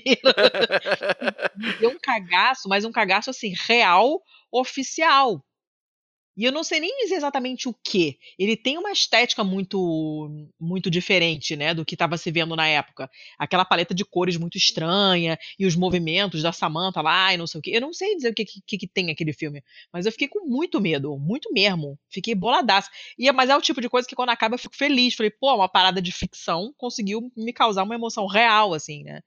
que não é fácil, porque terror não me, não me assusta muito facilmente. Então eu fiquei bem feliz, assim, quando, quando acabou, eu fiquei me cagando toda, mas eu, mas eu gostei, sabe? É uma experiência interessante. Você me levantou uma bola agora que eu não posso deixar de cortar. Você tinha falado aí que na época só vinha saindo esses, é, esses Jason, esse tipo de coisa. Então vamos lá, a gente tem Jason, Fred Krueger, é, Chuck, Predador, é, teve... Michael Myers. Sim, a gente teve uma cacetada desses slashers. E aí eu vou voltar para uma conotação um pouquinho mais política também. Quando a gente tava no auge desses slashers, a gente até tinha aquela aquele bom e velho termo da final girl, né? hum. né? Que era sempre a última mulher que ia é, tentar combater aquele mal ali, era a última pessoa que ia morrer na mão dele, era sempre uma garota, era sempre contra um personagem masculinizado, impondo a força nele e tal. A, a gente via ali um, um, tom bem, bem machista e tal, e eu, já aproveito para perguntar para Angélica como é que você interpreta isso, assim? Era uma questão de machismo daquela galera, de jogar a fragilidade em cima da mulher? Era uma questão estética? Era porque a receita estava pronta? Qual é do negócio? Não, visivelmente era uma questão machista mesmo, né? A Final Girl sempre é a mina que não transa, né? Não tem aquele lance também lá do Halloween da, da Jamie Lee Curtis, personagem dela. Ela é mó boazinha, não é verdade? Ela é good vibe. né? a, outra que é, a outra que é doidinha morre. Morre né? logo, né? então... né? Quem fudeu, fudeu, morreu. É, os caras são muito. É, tinha essa questão bem puritana também, né? Que a virgem que se salvava, né? Você vê um casal transando na beira do lago, você sabe que vai. Vai morrer, vai morrer. Bom, né? Que isso daí também já foi ultrapassado, né? Não tem mais esse lance, né, praticamente. Eu encaro assim, pelo menos, né? Que ah, não tem esse negócio da moça que é, vai ficar pro final, ela tem que ser virgem casta, né? Então, isso daí formou muito a mentalidade dos caras, né? Muito cara machistoide aí, tu vai ver. O cara acompanhava o cinema dessa maneira, né? Então, é, é porra, e é mó legal porque tem trabalho de cineastas, assim, de mulheres, tipo as irmãs Sosca, né? Que são duas é, irmãs, né, gêmeas mesmo, né, que fazem filme de terror e elas subvertem muito isso, né? Então é bem, mó legal, né? Mó legal isso daí, né? Mas realmente concordo demais contigo. É uma, é uma decisão é, é, moral que acabou se tornando uma decisão estética, né? Mas você vê isso mudando atualmente? É porque assim, eu não, eu não tenho. Assim, de cabeça não me vem slashers novos agora. Isso vem mudando?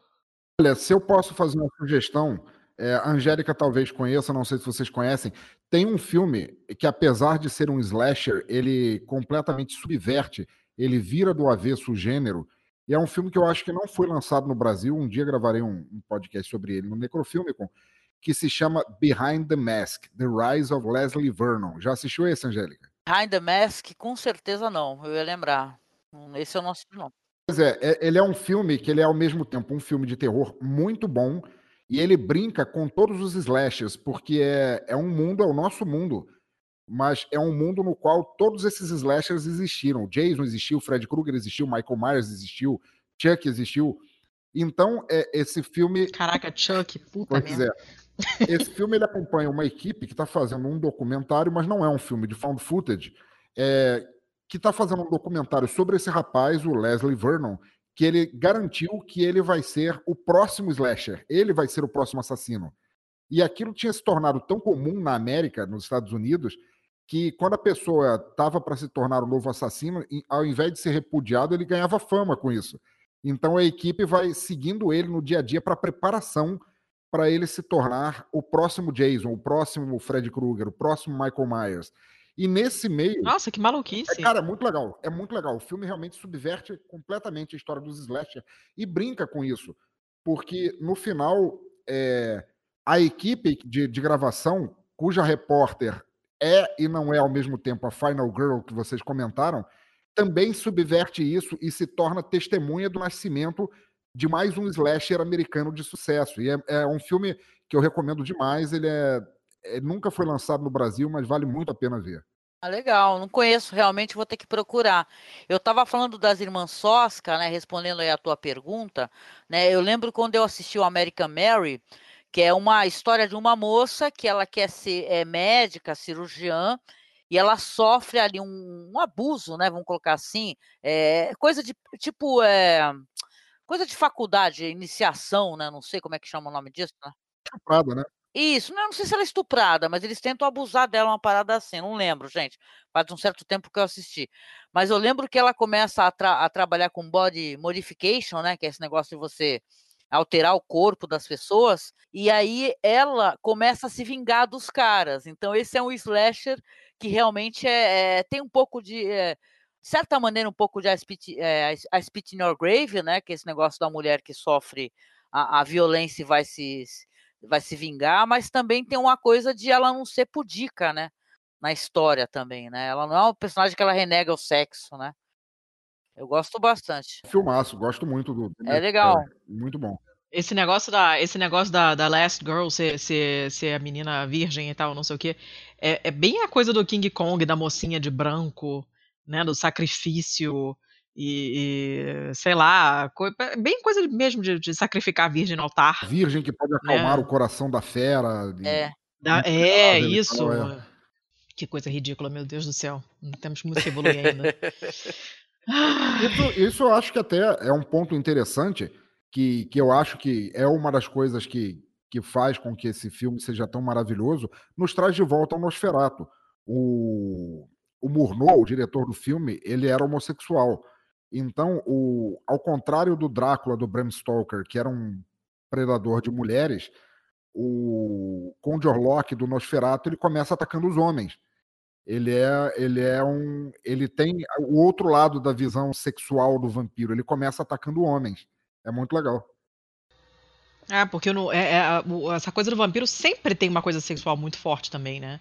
Essa coisa deles serem sexy e sei lá o que, envolventes. Eu não, não sei até que ponto isso foi.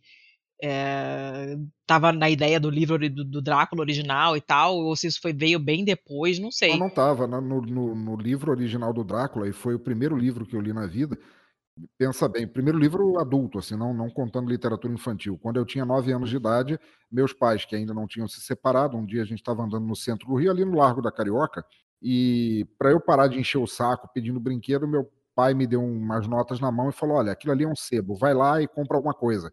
E eu saí de lá com dois livros. Um foi Drácula, o outro foi Moby Dick, que foram ah. dois livros que eu li em sequência aos nove anos de idade. Porra! Começou oh, light, Dick não é mole não, hein? Pô, eu gosto muito, cara. Eu gosto muito do Herman Melville. Mas assim, no, no, livro, o Drácula ele é execrado por todos, mulheres, homens, todos. Ele é o mal a culpa do, de ter tornado o vampiro esse é, ser romântico, castigado pela vida eterna, sem nunca poder encontrar o verdadeiro amor, a culpa é toda do Bela Lugosi. Que coisa, né? Engraçado, né? E, e essas coisas ficam, né, cara? Viram, viram um modelo para tudo que vem depois e, e, e, fica difícil de se desligar disso, né? Que coisa engraçada. É, eu lembro dos filmes do Christopher Lee, né? Que ele tinha. As pessoas viam muita tensão sexual nisso, né? Ele se aproximando com os olhos injetados, a moça tá na cama, entendeu? E ela vem assim. E os caras é, viam nisso daí muita tensão sexual, né? E tal, né? E vi, eh, realmente, você falou do Bela Lugosi, o Christopher Lee. Eu gosto muito também dos filmes que tem a questão da múmia, sabe? Sempre achei muito legal. Eu sou muito fã do Peter Cushing, de todo o é coração. É maravilhoso. Assim. Melhor Van Helsing de todos. É, sim, com certeza. Inclusive, nesses filmes da Hammer, as brigas finais entre o Drácula e o Dr. Van Helsing, que eram respectivamente o, o Christopher Lee e o Peter Cushing era um momento alto do filme, porque eles, senhorzinhos assim já de idade, eles se sentavam a bolacha assim de um jeito maravilhoso. Ah, sim, com certeza. Não, e a Hammer tem o um negócio de ter um dos melhores, é, porque a Hammer não podia usar o Frankenstein com o visual que tinha o Frankenstein da Universal, né? Que já tinha sido eternizado ali pelo Boris Karloff, né? Então é, eles fizeram Frankenstein todo podre, sabe? Que era o Christopher Lee com a, um pedaço do rosto faltando. E para mim o Peter Cushing, eu gosto muito dele como Van Helsing, mas eu gosto mais ainda do Peter Cushing, o, o Frankenstein, né? O Lorde malvado e cruel que ele fazia com aquela fleuma maravilhosa. Ah, né? ele, ele, era, ele era foda. Que, aliás, se eu posso puxar um gancho aqui, eu acho que a Angélica é, falou magistralmente dos monstros da Universal. Esse livro, My Favorite Thing is Monsters, que, que a gente começou falando no episódio, eu acho que ela bebeu diretamente dos monstros da Universal, porque o, o lobisomem que, que, que ela desenha é, e que ela se vê, é o Wolfman, da, o, o Homem-Lobo da, da, Universal. Então tem muita. Ah. Eu acho que a arte da que a Emil Ferris, não sei se o nome dela pronuncia assim direito, que ela escolheu. Ah, boa pergunta. Ele, ela bebeu muito da fonte de dois lugares. Uma foi justamente esse, esses filmes clássicos de monstro da Universal, sendo que a história já é passada no final dos anos, é, dos anos 80, dos anos 60, desculpa. E, por outro lado, ela bebeu muito na fonte da arte do, do Robert Crumb, que foi um, um desenhista daquela época, dos anos 60, da época hippie, que é um, um sujeito considero execrável, mas cuja arte é, é magistral. Então ela bebeu muito dessas duas fontes. É, é verdade, realmente. Eu não, eu não tinha feito essa associação, assim. Mas dá para pegar várias referências, tem umas coisas bem interessantes. Dá para ver que é um trabalho. É, é, engraçado, né? A gente começou com. A gente usou a, o livro como uma grande desculpa e com cinco minutos de episódio a gente enfiou ele no cu e foi falar do que queria, né? Porque a gente simplesmente cagou pra ele. Mas realmente, assim, tem várias. Tem várias referências interessantes. O irmão da protagonista, ele tem aquele cabelo lambido, ele tem um, uma pose, uma coisa que em algum momento pode lembrar alguma coisa sobre um vampiro, porque ele é sedutor, ele tem aquele cabelo aquele cabelo lambido do Bela Lugosi, ele tem As tatuagens e tal. É, ele Sim, totalmente tatuada. Ele tem toda aquela loucura, ela tem aquela amiguinha que a, o, o livro acaba e você não sabe se ela tá viva ou tá morta. Não sabe. Caraca, que desespero. É. É, é, é muito maluco, é muito maluco o livro, assim. E não vamos falar aqui, porque, porra, uma coisa é você dar spoiler de um filme da década de 60, outra coisa é dar um spoiler do livro que é lançamento. Mas se alguém entendeu o final desse livro, me chama e me explica, por favor. Opa, vamos conversar depois. Cara, precisamos, precisamos mesmo, porque eu realmente não entendi. Mas eu acho que a gente pode até aproveitar que voltamos lá para o nosso ponto inicial e finalizar, né, Letícia? Fechamos o círculo. Falando em ring, vamos fechar o Beleza. círculo. Só deixa eu falar vamos. uma coisa antes. Diga. Porque eu tinha te perguntado ali sobre as tripas abertas, se te incomoda mais na guerra ou no terror. E você ah. falou que te incomoda mais na guerra.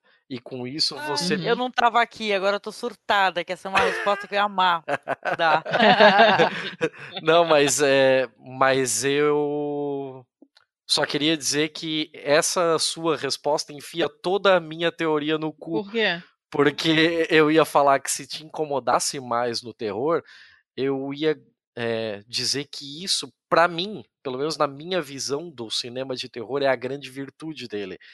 É que justamente por você estar sendo é, colocado o tempo todo frente a frente com a morte, você passa a valorizar mais a vida. Ninguém para para pensar nas pessoas que o Rambo matou. Agora você tá o tempo todo. E se o Rambo morrer, todo mundo cagou também. Não é porque, ah, porque os caras são figurantes. Cara, se o Rambo morrer, é a guerra, é isso aí, abraço. Agora, você passa um filme inteiro, um slasher desse, prezando pela vida das pessoas que estão sendo perseguidas pelo, pelo assassino. Então, é, na minha visão, o cinema de terror fala muito mais sobre valorização da vida do que sobre a morte. Mas aí eu acho que eu tô indo longe pra caralho. Assim. eu, eu, uma coisa que você falou agora que eu achei muito bom é porque uma vez eu vi, eu sou profundamente apaixonado pelo ator já falecido, que é o Vincent Price, um dos maiores terror de todos os tempos. Amor eu... da minha vida.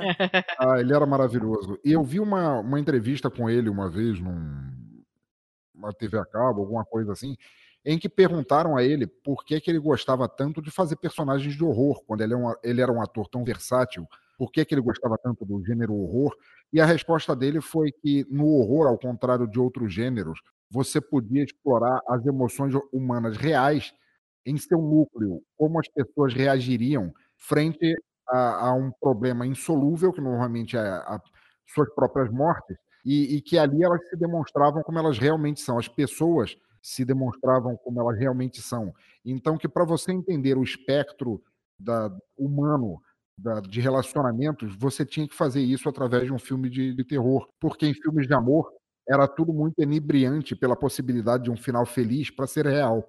Sim, muito bom. Muito, Muito bom. bom. Que viagem. Dona Letícia, você puxa as recomendações da balada do pistoleiro? Puxo, vamos lá, né? Então, a balada do Você pistoleiro. avisou todo mundo que tem isso? Olha, Você é, nunca faz. eu nunca faço. É- Ela, ela me avisou. Ela me avisou. Eu avisei pra Angélica, já esqueci se eu avisei ou não. Não. Ah lá, Ah, Pra, ela- pra ela você não avisou. É sempre, sempre assim. Caraca, Tem sempre. problema. Mas sabe o que, que é o problema? Quando a pessoa nunca é, nunca gravou podcast, não sabe como é que é e tal, não sei o que, eu mando o nosso FAQ.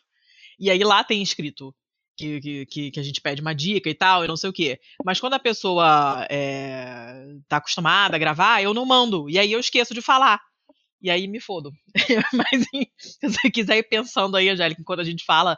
Uma... Nossa, não esquenta que eu devo ter uns, pelo menos uns cinco Ah aqui pra então. recomendar. Não, não precisa necessariamente ter a ver com o tema do, do, do- do- episódio, pode ser qualquer coisa. Já dei até receita de comida aqui, porque eu tava sem inspiração, não tinha lido nada. Caralho, eu quero fazer muito isso no podcast Ih, da cara, já receita de fiz, comida, já dei cozinhar. receita, já mandei usar lavar a mão antes de, né, não sentar com a roupa de rua em cima da cama, tirar o sapato antes de entrar em casa, sabe? Life hack, de vez em quando eu, eu improviso assim, porque eu tô sem, não, tô, não tenho, não vi nada, não li nada, não tenho que falar, eu dou uma receita de biscoito.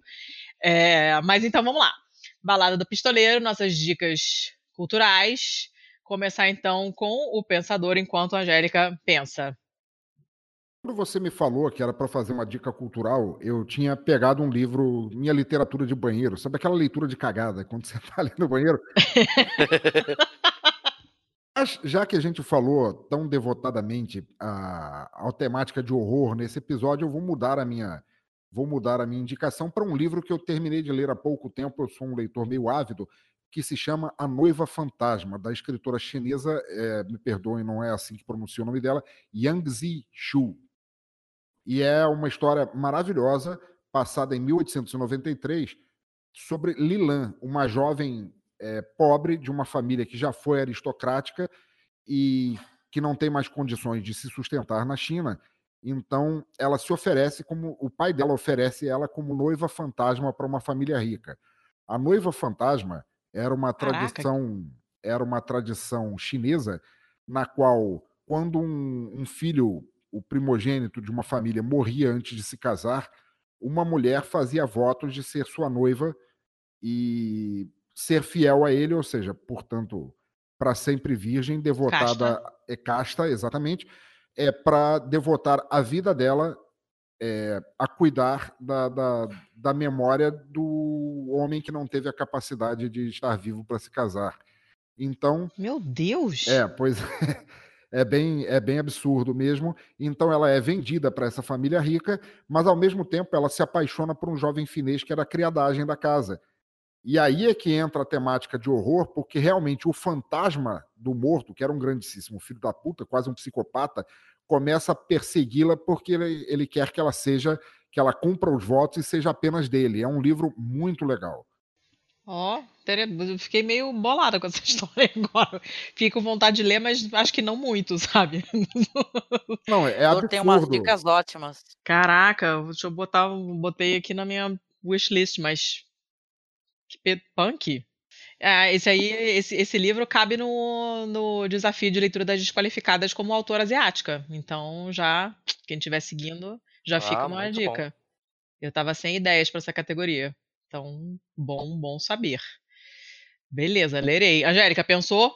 Pode ser mais de uma, tá? Pode ser mais de uma dica também, não precisa ser uma só, não. Mas eu vou fazer uma coisa interessante aqui. Eu vou, é, porque a gente falou de Lovecraft, né? Falou de monstros e tem um filme que ele é um filme que ele foi realizado por meio de crowdfunding, né? Os caras tiveram que levantar uma grana para fazer o filme. E ele está na linha do, de uma coisa que eu gosto de tratar, que é cinema alternativo, né? Que ele não chegou nas grandes salas nem nada, que é o filme chamado The Void, né? É, é, de 2016. Aqui no Brasil, acho, parece que no IMDB tá dando um, um título louco, chamado Aceita Maligna. Ah, mas duas coisas, Angélica. Coisa um, eu sabia que quando você falou um filme de crowdfunding, eu sabia que você ia falar desse. E coisa dois, está dando, tá dando um bug no IMDB que eles estão pegando para a literatura, para o cinema brasileiro, eles estão pegando a tradução dos filmes no português de Portugal. Então, por isso que veio com esse título. Ah, é isso que eu ia perguntar. Porque o, que parecia, o título é parecia um... tradução do título português é, não? europeu. O, o, título do filme parece que está entregando, cara, a história, né? Isso é meio bizarro. É, de qualquer maneira, é, é, um filme muito interessante pelas influências que, é, que você enxerga nele. Tem um roteiro legal, uma história que vai contar o, o uma história de um cara que é um policial, ele tá lá no meio da rua, vai sair um cara do meio do mato, entendeu? Desesperado, vai cair na frente dele, ele vai levar esse cara para o hospital.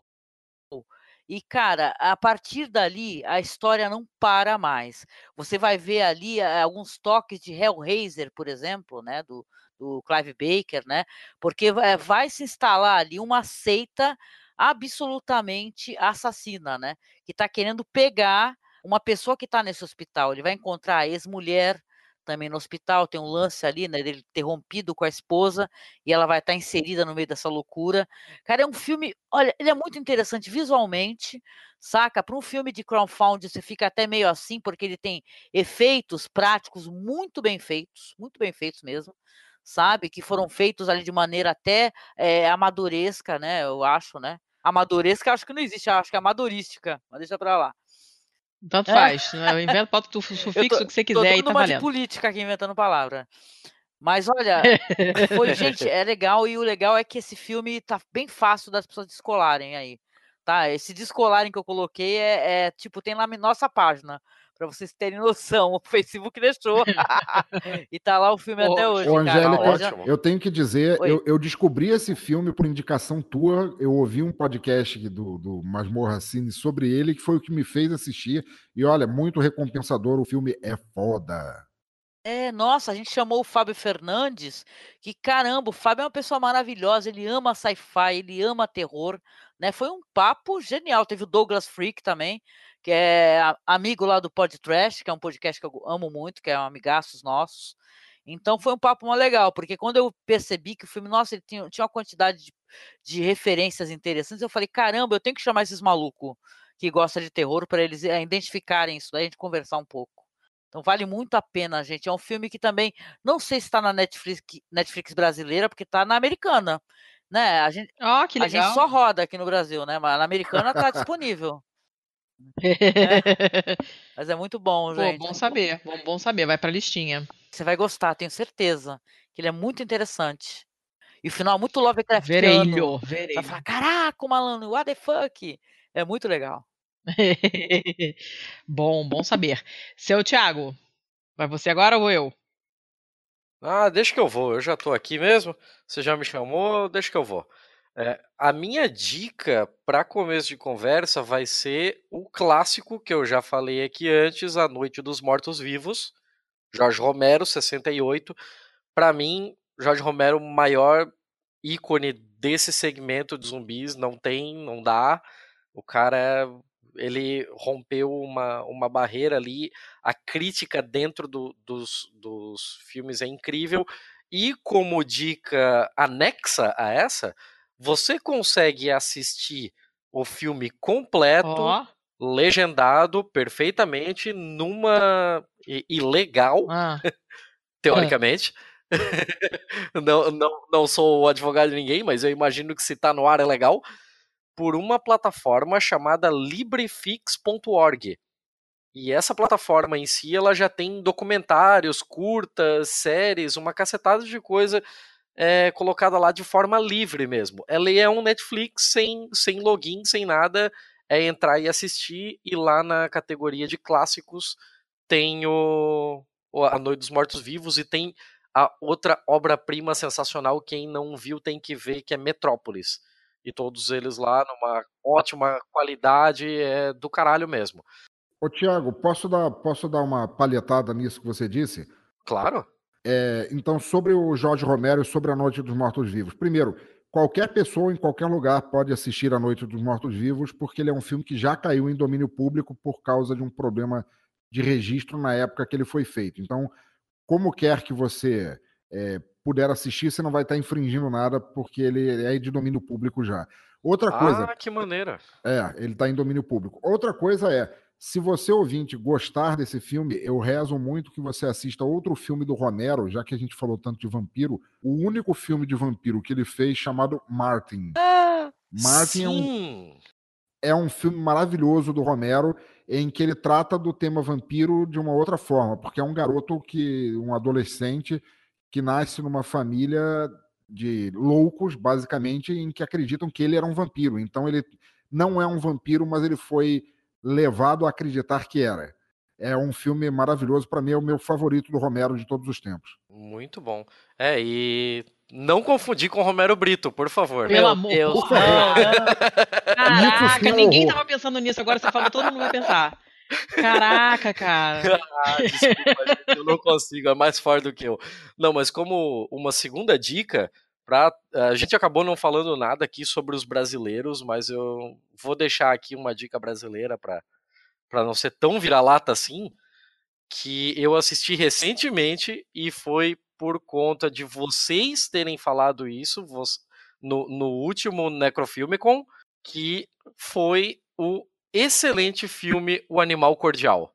Ai, que maravilhoso, sim é muito bom. É um slasher diferente do que a gente está acostumado a ver. É um slasher que rompe essa fronteira aí da, da, da Final Girl puritana tal.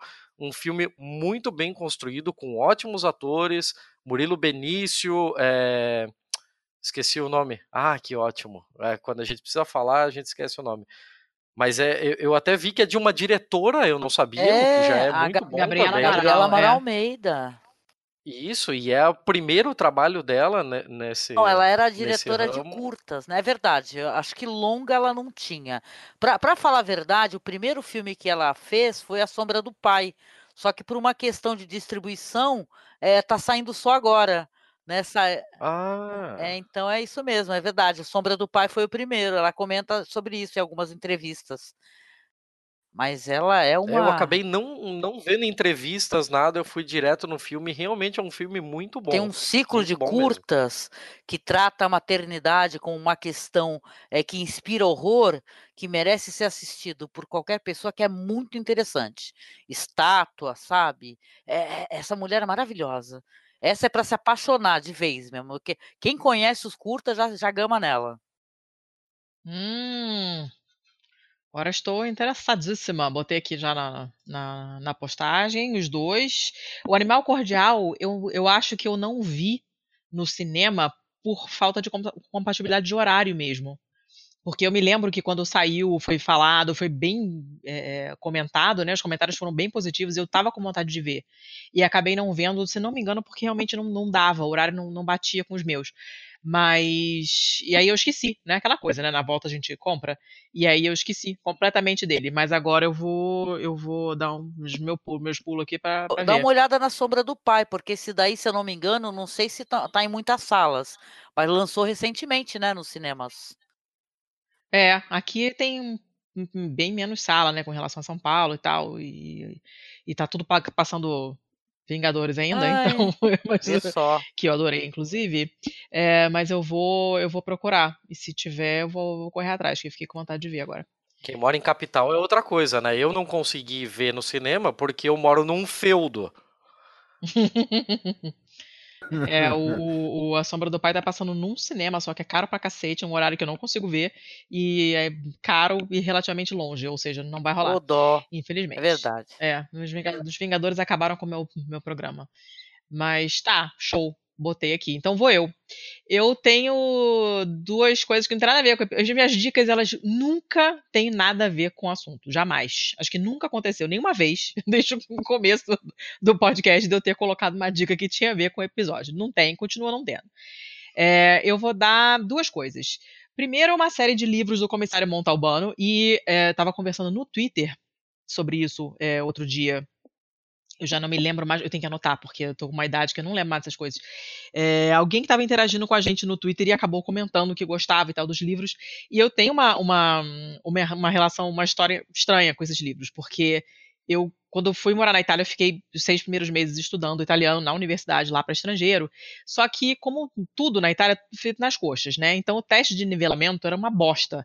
A minha turma tinha gente que não falava nada de italiano e, e tinha gente que era fluente já, que era o meu caso.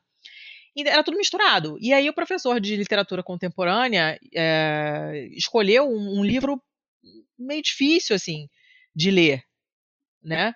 É, e ele me via eu era a única que avançava, assim, ele via o marcador andando no livro, né? Todo mundo mesmo parado no mesmo lugar, e eu era a única que ia andando para frente no livro. E aí, eu ia além daquele que eu estava lendo, eu ia lendo outros. Ele viu que eu gostava de ler. Chegou no último dia, ele me deu uma lista de sugestões de leitura em italiano.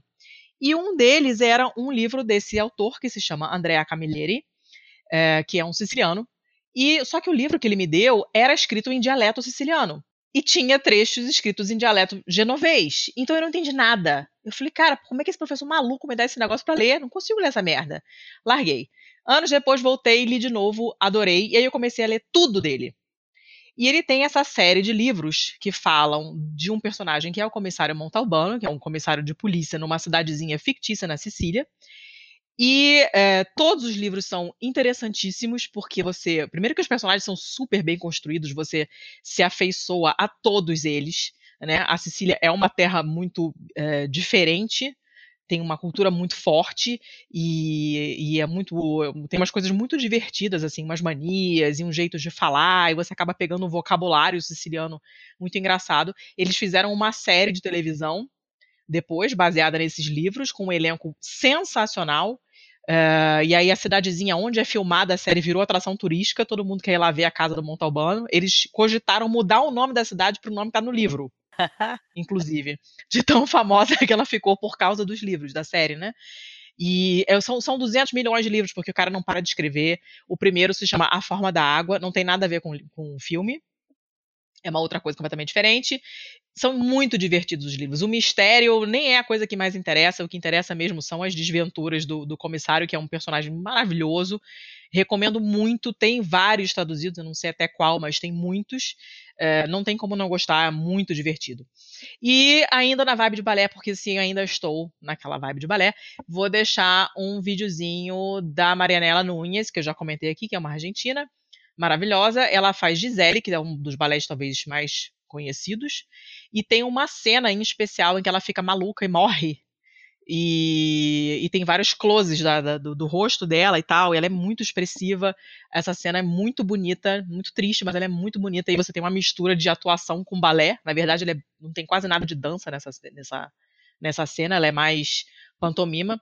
É, mas é uma cena muito bonita, assim, é muito legal de ver é, a atuação, de, a interpretação mesmo da bailarina, né? Que a gente está acostumado a ficar prestando atenção no pé da, da, bailarina, né? Todo mundo quer ver o pé, o pé, o pé. E, e, nessa cena é praticamente foca na cara dela o tempo todo, porque todas as emoções que ela transmite são pelo rosto mais do que pela dança. É um vídeo curtinho, mas é, é bem bonito. Talvez vocês conheçam a música também. Seu Thiago, mais alguma coisa? Eu já dei as minhas. Beleza, sei lá, podia ter um PS, né? Alguma coisa aí. Bom. Não, se, se deixar, eu fico falando, assim, ó. É, um eu assunto... então nem se fala. eu então nem se fala. É, vamos então ao jabás, pra gente fechar pra todo mundo poder dormir, né? Que eu acho interessante.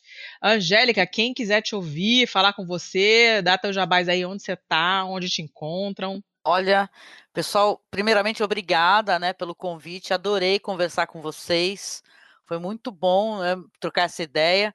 E quem quiser é, conhecer um pouco mais do meu trabalho, que esse ano a gente está completando logo mais aí 10 anos né, de podcast, é, pode, pode acessar lá o masmorracine.com.br, porque todos os nossos podcasts estão publicados lá. Também estamos disponibilizando no Spotify. E quem quiser escutar atualmente também sobre Game of Thrones, eu estou colaborando lá com o pessoal que é amigo do Gelo e Fogo, que é um site que trata sobre tudo das crônicas de Gelo e Fogo, né? Aliás, eu quero mandar um beijo para a Jaqueline, é isso? A Jaqueline que escuta o podcast. É, a Jaqueline. É, a Jaqueline Lozane. Tá? Lozane. Tá? Não é qualquer Jaqueline. Jaqueline é Lozane, você é, a mensagem foi, foi entregue aqui, que, a, que você escuta o podcast e fala comigo. Quando quiser falar comigo, já estou te seguindo no Twitter, por sinal. Quando quiser trocar ideias. Caraca, hein? Tá bom, sobre a série, tá todo mundo revoltado. Tá todo mundo revoltado. então, pô, tá todo mundo revoltado. Logo mais também tem um podcast que a gente gravou, vai estar tá no ar. Opa! Então, olha, quem quiser também me seguir lá no Twitter é @angelmasmorra. E, cara, quem quiser conhecer terror, entra na nossa casa, que fãs de terror são todos muito bem-vindos, sempre. Tá certo? E beijão para todos. Valeu, beijaço. É, recomendo, recomendo seguir ela e recomendo ouvir o, o podcast do O Masmorracine também, né? Mas a, a gente tá na onda do, do, do do Game of Thrones agora, enquanto não acabar esta merda, a gente não vai ter outro assunto mesmo, que eu já sei. É. Então, né, aproveitam, aproveitem e, e, ouçam, que tá, tá muito bom. Pensador, fala aí. Opa, é, eu cometo o Teatro Escuro do Pensador Louco, vocês podem acessar em bladobladoblado.pensadorlouco.com, onde tem quatro podcasts, um falando sobre músicas ou músicos desconhecidos ou nunca lançados no Brasil, um falando sobre audiodramas de é, autores e autoras em ascensão, um falando sobre filmes obscuros, às vezes de terror, às vezes não, nunca lançados no Brasil também, e o Exadoff, que basicamente é o que acontece quando você larga podcasters numa sala de conversa e não avisa para eles que está gravando, então pode ser qualquer coisa. espero vocês lá, espero que gostem, ouçam por sua livre e espontânea vontade. Beleza, tô botando aqui então. Seu Thiago, tu, o que que tem eu? Eu, eu, eu gravo pistolando e edito pistolando. E é isso aí. Tá, tá, beleza. Quem quiser te seguir no Twitter, fala aí. Bem, quem quiser me seguir no Twitter tá errado já, mas se quiser pode. É Thiago underline CZZ, mas eu recomendo que se for para seguir no Twitter, segue o Pistolando Pod. Volta e meia eu lanço alguma thread, alguma coisa por lá também. Não, não, tem, não tá perdendo nada, não. Beleza, você que tá dizendo, não sou eu. Uh, eu, vocês já sabem, eu tô, sou no Twitter, tô arroba pacamanca, sim, paca, pequeno mamífero, manca pela manca. Uh, o blog tá meio parado, como sempre, mas tá lá, que é o pacamanca.com. Uh, e eu estou gravando o Covil Geek, especial sobre Game of Thrones também. Então você escuta o Podcasters, que é uma análise toda técnica e séria de pessoas que entendem do que estão falando, e a gente do Covil fica putaço só brigando, Falando, porque né? cada um acha uma coisa diferente. Eu tô quase sempre mais puta que todo mundo, mas não sempre. É, sai toda segunda-feira, a gente grava na segunda mesma noite, já sai logo depois. Então, provavelmente isso aqui vai pro ar quando já tiver acabado a série. Provavelmente não, certamente, mas não importa. Voltem lá e escutem as análises. E é isso. Então, gente, muito obrigada por participar dessa coisa maluca, que não, nem pauta tinha, porque a gente não sabia nem por onde começar. Não, Ficou... é, o, o, livro não dá direcionamento nenhum. nenhum. Assim, a gente chegou, porra, vamos falar de terror. A gente não vai ter outra chance de falar de terror. Pois é, né? Foi uma ótima desculpa para falar disso que todos nós aqui gostamos. E, e acabou que eu tô uma caralhada de dica agora que eu não sei como é que eu vou conseguir ver isso, tudo isso e ler tudo isso, mas tudo bem. E, então é isso aí, acabou, né? É isso. Mas que é da hora é. Mais Beleza. alguma coisa? Então ah, acabou mesmo, então fim. The end. Muito obrigado a todo mundo que conseguiu chegar aqui no final e até a próxima, né? Até a próxima, galera. Muito obrigado, foi uma, foi uma honra. João. Horror. Beijo, gente.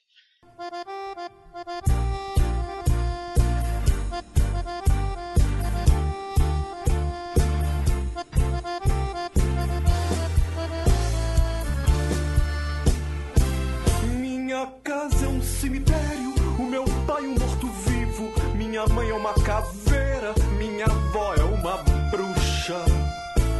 Meu avô é um feiticeiro, meu irmão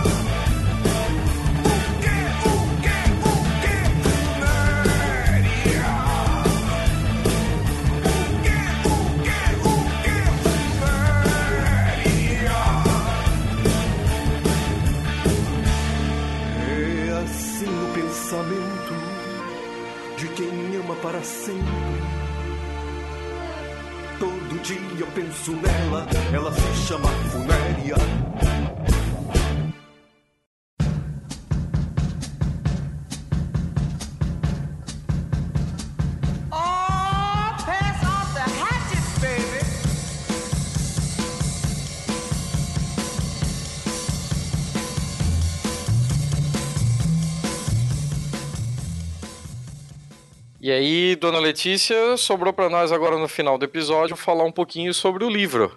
E aí, que tal o livro? Eu não sei te responder. não sei Seja dizer. sincera. Não, olha, eu, a eu gente não preza sou, pela transparência. olha só, eu não sou uma pessoa de HQ, tá? Não é um formato que eu curto particularmente. Já li algumas coisas muito boas, mas não é um, um formato que me atrai sempre, né? A pessoa tem, tem, tem que vir muito bem recomendado para eu entrar de cabeça e foram poucos os que eu realmente, realmente gosto. Definitivamente não é um formato para mim. Mas, é, independentemente disso, cara, eu não sei te dizer, eu realmente não sei te dizer se eu gostei ou se eu não gostei. É uma experiência muito interessante porque o livro é lindíssimo.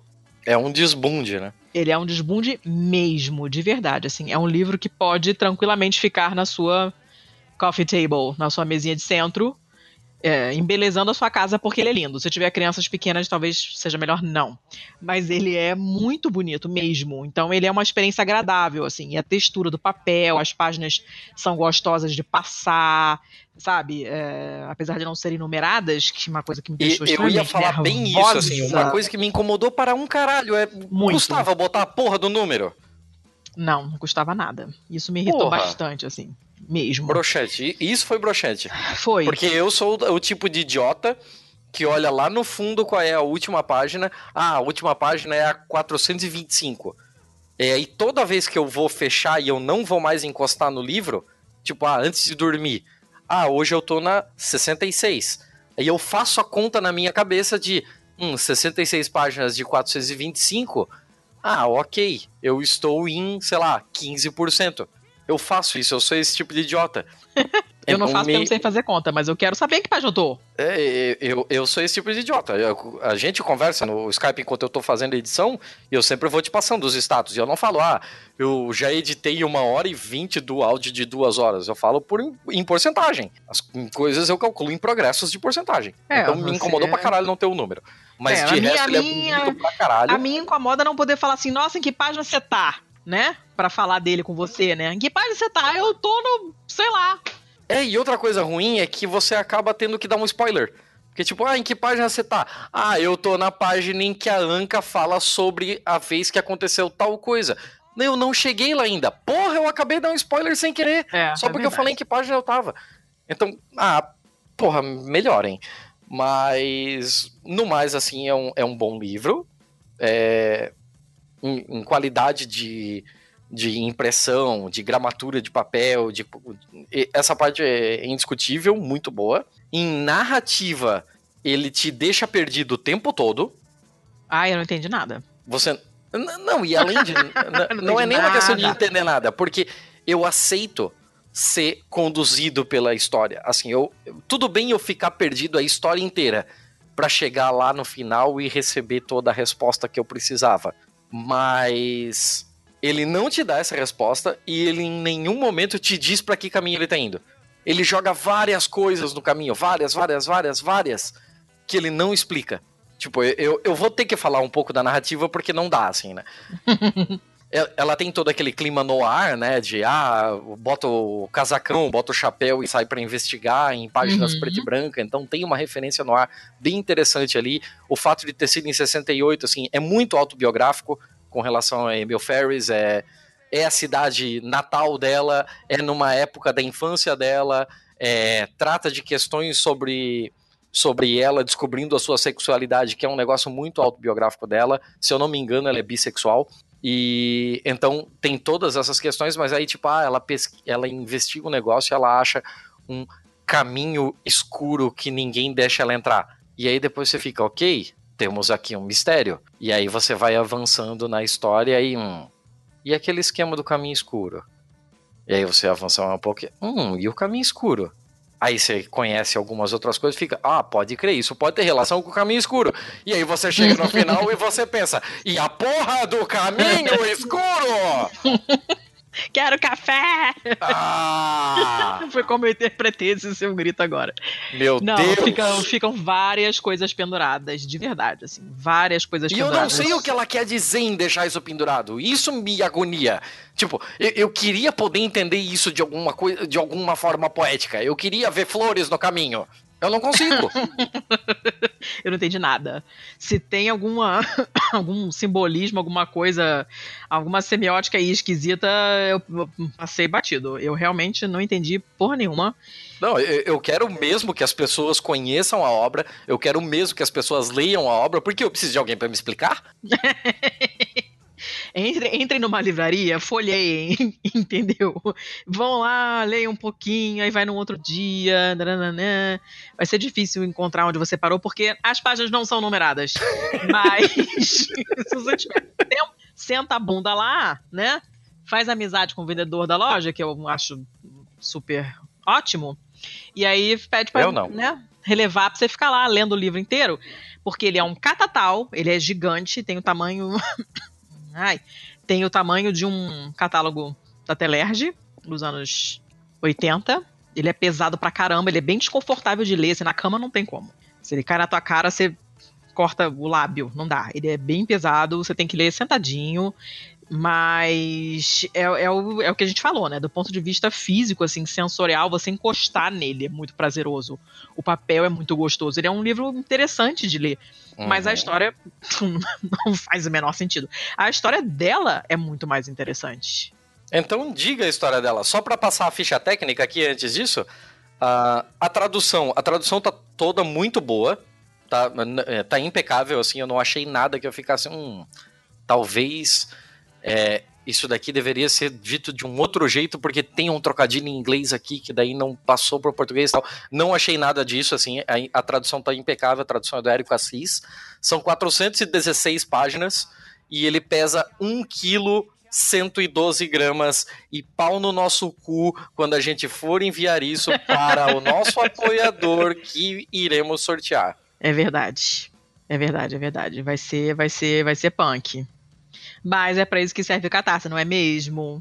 Mas fala, fala, fala sobre, o, sobre o rolê do livro aí. Ó, a história dela é o seguinte: ela, aos 40 anos, ela teve uma doença chamada febre do Nilo Ocidental, que é uma doença causada por mosquito também, é um vírus que é transmitido por mosquito.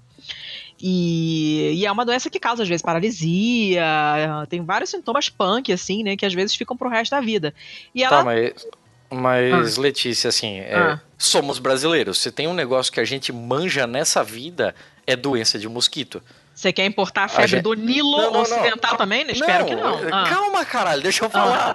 A gente tem dengue, a gente tem chikungunya, a gente tem doença de chagas, a gente tem a porra toda. Então, Ah. assim, tipo, essa doença do Nilo é alguma prima de alguma coisa que a gente tem aqui? Assim, o, o que exatamente ela é?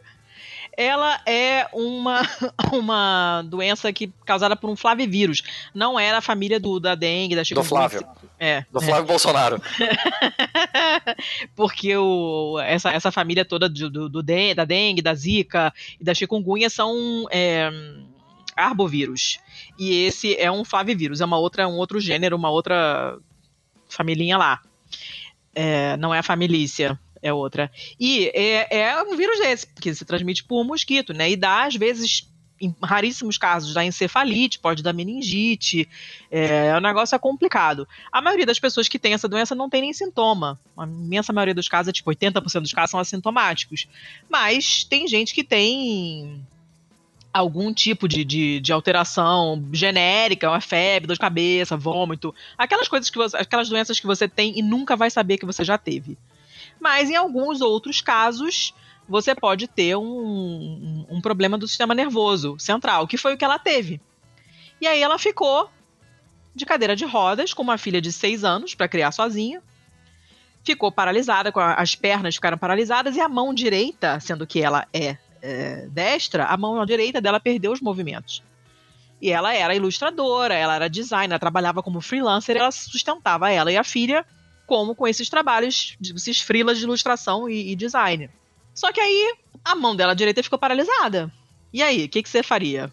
Ah, pau no meu cu, né? Eu, eu, eu já sou canhoto. Se eu perco a mão direita, Se você perde a mão esquerda, não- que é a que você usa pra fazer as coisas, o que, que tu é- faz? eu, eu sou um lixo com a mão esquerda. E eu Ah. sou pior ainda com a mão direita. Ela reaprendeu a desenhar com a mão esquerda. Caralho. É, e aí ela entrou na School of the Art Institute of Chicago, que é a cidade dela, é, e começou a foi estudar lá e tal. E aí em 2017 ela lançou esse livro, que levou cinco anos para ficar pronto, compreensivelmente, né? Porque ele é todo feito em caneta esferográfica. Não, é, é um trabalho de foder. Puta É que pariu. inacreditável. Tá, mas, assim, mas assim, essa febre no Nilo, ela é, ela é letal ou não? Eu acho que pelo que eu, pelo que eu me lembro e pelo que eu li, é, é coisa de pouquíssimos casos, assim mesmo. Coisa de 1%, uma coisa assim. Aí o risco de morte é de 1%. Nas Uhum. pessoas que têm comprometimento do. Não, 10%. Nas, mas 10% das pessoas que têm comprometimento do sistema nervoso, que já são a minoria, entendeu? Então não é uma coisa é, complicadíssima. Só que assim, não tem vacina, né? Então tem que é, é, fuder com mosquito, porque senão você não, não consegue eliminar, né? Uhum. E é, um, e é um caso que já aconteceu. Essa doença já apareceu na Europa, na África, na Ásia, na Austrália, na América do, Sul- do Norte. É, tem alguns casos, alguns milhares de casos por ano relatados nos Estados Unidos. E mas não, não, não- pelo que eu tô vendo aqui, não tem relato na América do Sul ainda, né?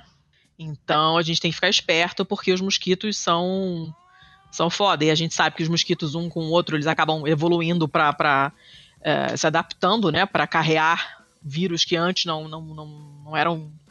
Para os quais eles antes não eram vetores, é um negócio meio complicado. Não pode deixar mosquito se criar, porque senão fode a bagaça. A gente não consegue se defender do vírus, né? Mas, enfim, até que dos males o pior, porque ela podia ter tido uma- um- algo pior, uma meningite, uma encefalite, uma parada pior ainda, e pelo que eu entendi, não, não teve. E aí ela começou a fazer essa parada que levou cinco anos, porque foi tudo feito com esferográfica, né? Ela foi. A história foi recusada por 48 editoras até ser lançada. Corolho? 48. Mas valeu a pena porque ela foi a, mais, a quadrinista mais premiada do ano passado. É, ela ganhou o Eisner, né? Que é tipo o Oscar dos o quadrinhos. Eisner, é, ganhou um, um Fauve d'Or, que é um prêmio francês, enfim, e ganhou melhor álbum, melhor roteirista, desenhista e melhor colorista do Eisner. Caralho. Tipo, é, não é pouca merda, não. Sabe? E, Não, é, a mas questão técnica é, impecável. A questão é, não, não tem o que falar. É, é uma coisa, é lindo. O livro é muito, muito bonito mesmo, assim, né? E ela explica que essas coisas da, da, da paixão dela por monstros, né? Ela tinha um avô que tinha uma loja que vendia peles. E aí tinha muito bicho morto, né? Ela via aquelas peles de animais mortos. eh, e também passava temporadas no México, porque a mãe dela é mexicana. Então tem aquela tradição toda, né? Do Dia dos Mortos, e esqueletos, e tem aquelas coisas todas. Então talvez isso tenha influenciado eh, essa ideia de monstro, esse fascínio por monstro que ela tem, né? E, e aí ela começou a desenhar com a mão, com a mão esquerda, reaprendeu a desenhar. E, e, e ela, tipo, é engraçado porque ela vai falando que ela, quando ela começou, ela não conhecia ninguém mais que fazia quadrinho. Ela fez tudo sozinha, sabe? Ela chegou, sentou e começou a fazer. Não tinha é, grandes referências de, de pessoas próximas a ela que lidassem com isso, sabe? Foi uma coisa bem Uhum. bem dela mesmo. E ela escolheu a caneta esferográfica porque era o que ela tinha quando era pequena. Os pais dela não tinham grana, ela não tinha lápis de cor, ela fazia as coisas com esferográfica. Cara, é uma parada surreal, assim. Cacete. É surreal, é. Eu não sabia metade dessa história aí. É bem, é bem interessante. Ela fala que, o, que as 48 editoras que recusaram é uma coisa razoavelmente compreensível, porque é, não é nada parecido com quadrinhos tradicionais, né? Então é, é um negócio muito estranho. E aí um editor falou pra ela, cara, esse, esse livro é um monstro, porque ele é imenso, né? E ele é todo esquisitão, ele é todo diferente. Ela falou, ah, realmente, o livro também, também é um monstro, né? O livro propriamente dito é um monstro.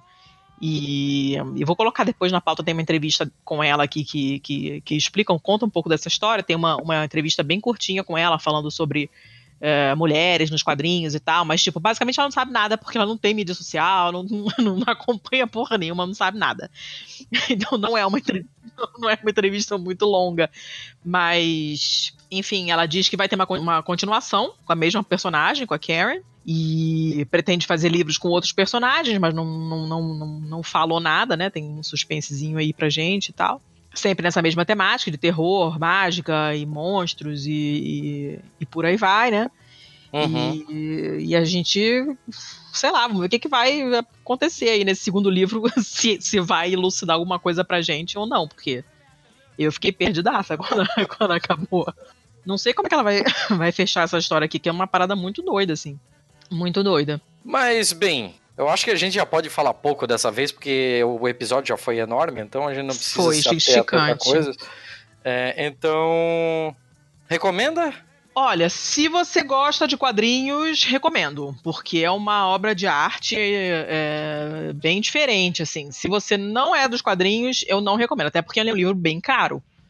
Pela, inclusive pela qualidade dele e tal. É uma bela graninha, assim. Então, se você não é, é, chegado em quadrinhos, eu realmente não, não, não- recomendo, não. É muita grana pra uma coisa meio confusa que talvez não tenha muito apio pra quem não é muito dessa praia, que é o meu caso. Eu jamais compraria. Quer dizer, eu, eu acabei comprando, né? eu comprei porque eu comprei a otária. Porque eu comprei porque eu queria ler inglês, então eu fiz meu marido trazer da Itália esse tarugo, 12 quilos de livro. Mas, tipo, se alguém perguntasse, você compraria de novo? Não. Eu, pessoalmente, não compraria. E você? Não, eu, eu sou um fã da temática terror, mas assim, a temática terror, ela não. Ela não é o ponto central, ela permeia o livro todo, mas ela também não é o ponto central. É muito estranho, é muito difícil dizer o que é o ponto central desse livro. Ah, eu não Ele- sei. Nem, Ele nem, tem nem suspense, ele tem nazismo, ele tem animais fantásticos, ele tem um clima no ar, ele tem mil coisas e você não sabe dizer exatamente. Assim, eu, se eu sou um livreiro, eu ia estar deitado em posição fetal porque eu não sei que prateleira colocar esse livro. Mas, mas assim, é, eu acho ele bem válido, bem válido. Hum, De qualquer forma, vamos tocar pra frente? vamos. Acho que a gente já lá. falou tudo que tinha, assim. Essa fonte já, Já. secou. Esse Já. barco já partiu. Já. O que, que a gente faz agora? A gente teve. A gente teve uma baita de uma repercussão do nosso último episódio, né? E o nosso último episódio tinha tudo pra ser uma bagunça do caralho. Inclusive, desculpa aí quem baixou o episódio no dia que saiu, porque ele saiu com uma falha na edição. Culpa minha.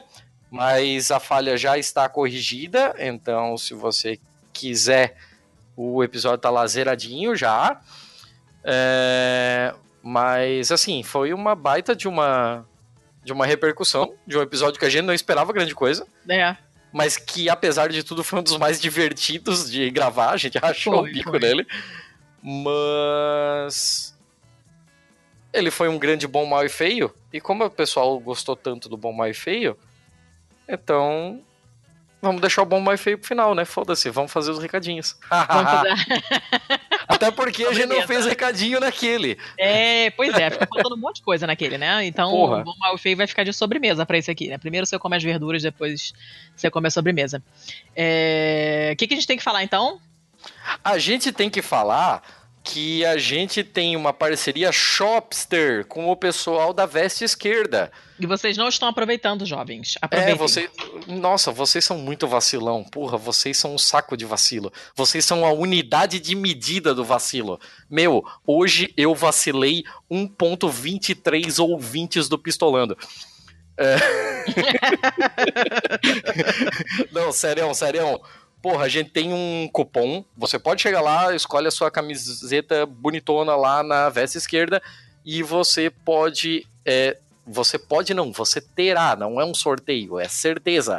Você terá 10% de desconto ao utilizar o cupom PISTOLA10. Que é Repetindo, né? Pistola Auto-explicativo. 10. Então, é, corra, corra, aproveita essa porra aí, a gente não sabe até quando dura. É, já vai- comprando logo para as próximas manifestações, porque certamente haverá outras, né? Sim, Então você já vai. se tem um negócio que esse governo vai dar pra gente é manifestação. Não vai faltar oportunidade para você exibir a sua camiseta esquerdopata. Então, manda ver. Eu vou amanhã. Hoje estamos gravando aqui, hoje é dia 29. Eu vou amanhã, dia 30, ou- ou seja, já terei ido quando vocês tiverem ouvido. é, a manifestação aqui em Curitiba com a minha da Marielle. Que o, no- meu, o nosso apoiador e meu amigo Masques me mandou. E eu vou bem feliz exibindo a cara dela. E quem quiser me bater vai ter que, vai ter que suar, porque eu vou bater de volta. que mais? que mais digo eu? Eu Vai, não sei mulher. lá. Eu tô tentando lembrar que mais de recado que tinha. Bom, contato vocês já sabem, né? recado pra caralho. Recado pra Eu- caralho. Cadê aqueles 380 podcasts que você participa por semana? Ah, eu já esqueci tudo, porque eu tô, eu depois eu gravei, eu não sei quando é que vão sair os outros que eu gravei, entendeu? Então, Então tá. não sei, Então mas tá. ó, fiquem de olho no podcast é delas, porque vai ter um episódio sobre burnout, que vai sair em algum momento em junho, não sei exatamente quando. Então, fiquem de olho porque eu vou estar lá.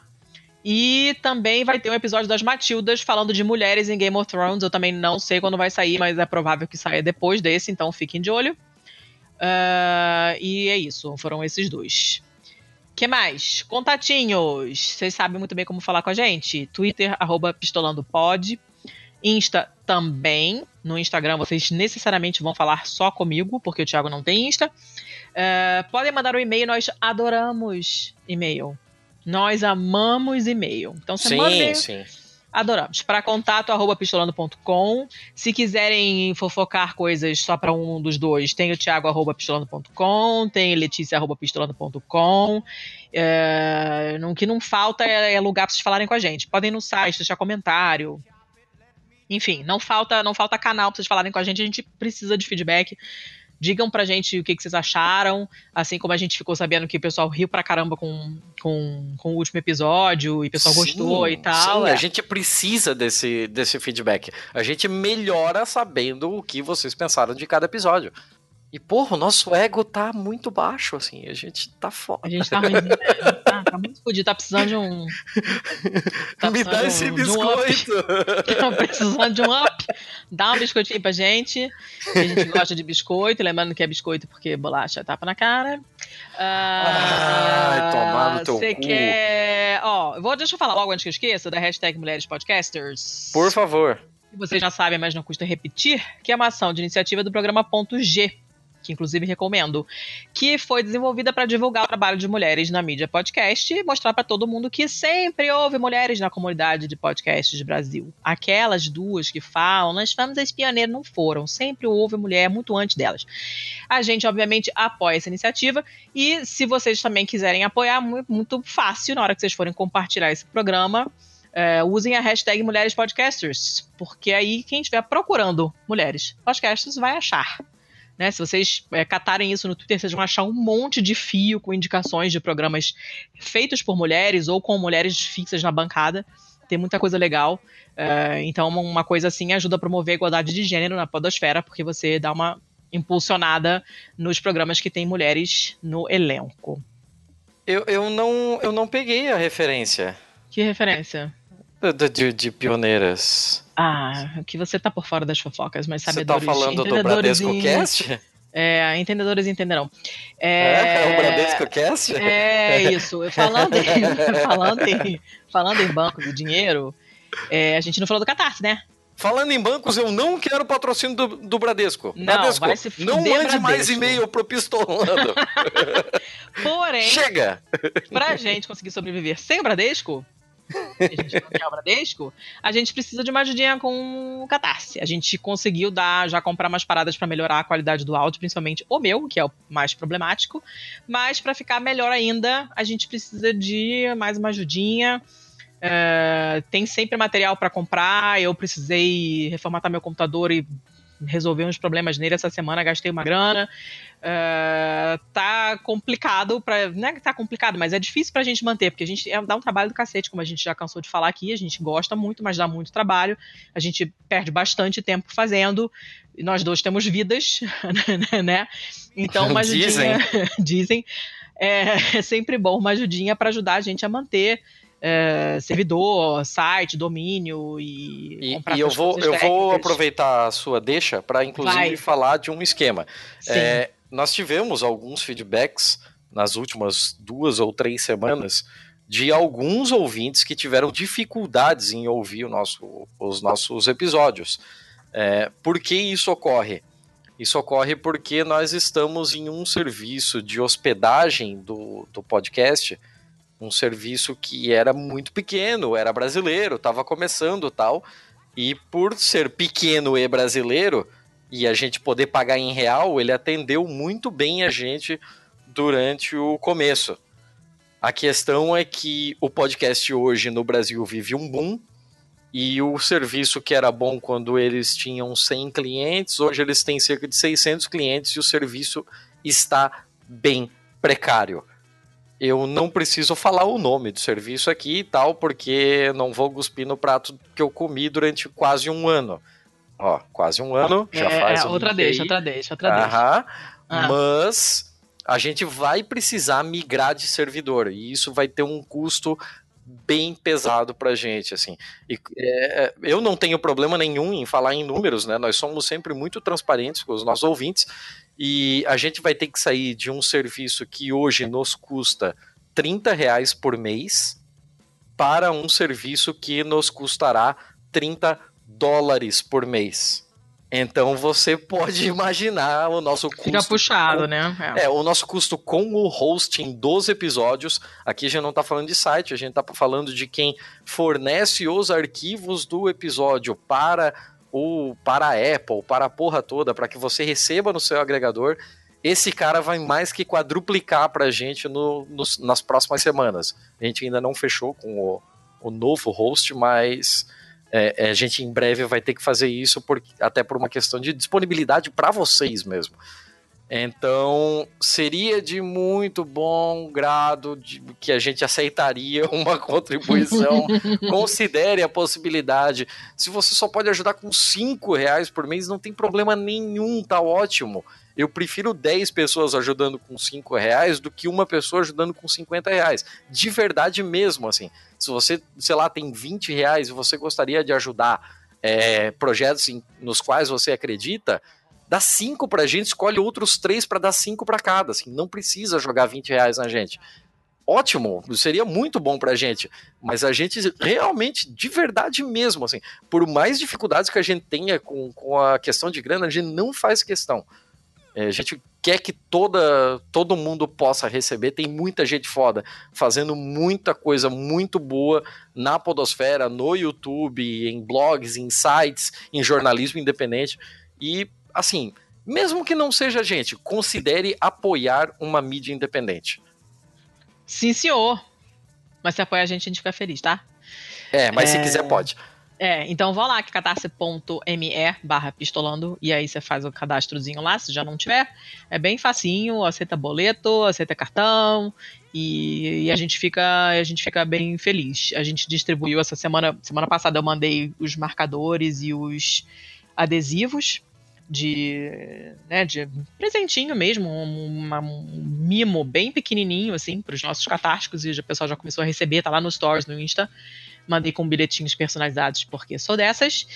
E então é legal. Aí você pode participar da Pistolândia, que é o nosso grupo no Telegram, que tá cheio de gente maneira, tem papos e gifs muito bons. Tem pessoas que são especializadas em mandar notícias de merda, tem pessoas especializadas em, em GIFs, tem as pessoas eh, que respondem a perguntas de maneira séria e científica, tem gente que passa contatinho, tem de tudo. É um grupo legal. E aí, é para os catárticos só, se vocês apoiarem, vocês podem entrar no grupo pra gente conversar e ganhar o marcador e o adesivo, que estão bem bonitinhos, assim. E tem várias notícias em primeira mão, né? Tem, Inclusive, eles já sabem a notícia que você vai falar agora. Tcharam! Qual a notícia que eu vou falar agora? Do nosso mês de aniversário. Porque em junho a gente faz um aninho, bebê. Mais precisamente no dia 20 de junho. É, um dia você já tá pedindo muito, sabe que eu não decoro o número de coisa nenhuma. Mas vai ser um mês atípico. Atípicozinho. Por que, que ele vai ser atípicozinho, seu Thiago? Eu falei o 20 de junho e eu já fiquei imaginando meia dúzia de ouvintes nossos pensando, ai, aquariano! eu nem sei se é aquariano, foda-se. Não, não, parem, parem com esse negócio de aquariano. E quem me perguntar o ascendente, eu vou mandar tomar no cu. Fala, você então. O que, que eu tinha que falar mesmo? Por que, que junho vai ser um mês atípico? Sim, sim, sim, Salabim. Então, a ideia é que, para comemorar o nosso o nosso mês de aniversário, a gente vai sair um pouco da nossa rotina, a gente vai tomar bastante no nosso cu, mas a gente vai entregar para vocês entre os dias 8, aliás, 5 de junho, que é o dia da publicação deste episódio, até o dia 3 de julho, são cinco quintas-feiras e o Pistolando terá cinco fodendo episódios. o aniversário é nosso, mas quem ganha o presente é você. É, o editor ficou um idiota. O editor tá tomando água sanitária. Lembrando que eu não tenho nada a ver com isso. A ideia foi dele e eu acatei com muitas com muitos senões. Olha, tem certeza? Vai dar, vai conseguir, vai rolar, você não vai morrer. Né? Sim, o, é, o editor Thiago... tá pingando água de crack na pupila. pois é, o seu Thiago disse que, que dá conta, então oremos. Se atrasar, vocês já sabem com quem reclamar. A culpa não é minha. Eu votei no. Não, não votei no S.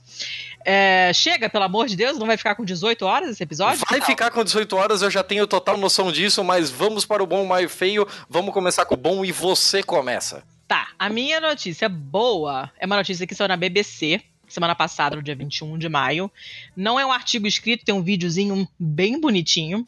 A manchete é o seguinte: uma, uma nova dieta para vacas com gases está ajudando o meio ambiente. Aí qual é, é, a é? parada? É, pois é. A parada é a seguinte: o vídeo é bem bonitinho, tem as vaquinhas tudo lá e tal, não sei o quê. É, Trata-se de um, um projeto é, de entre que está sendo feito com é, fazendeiros na Colômbia.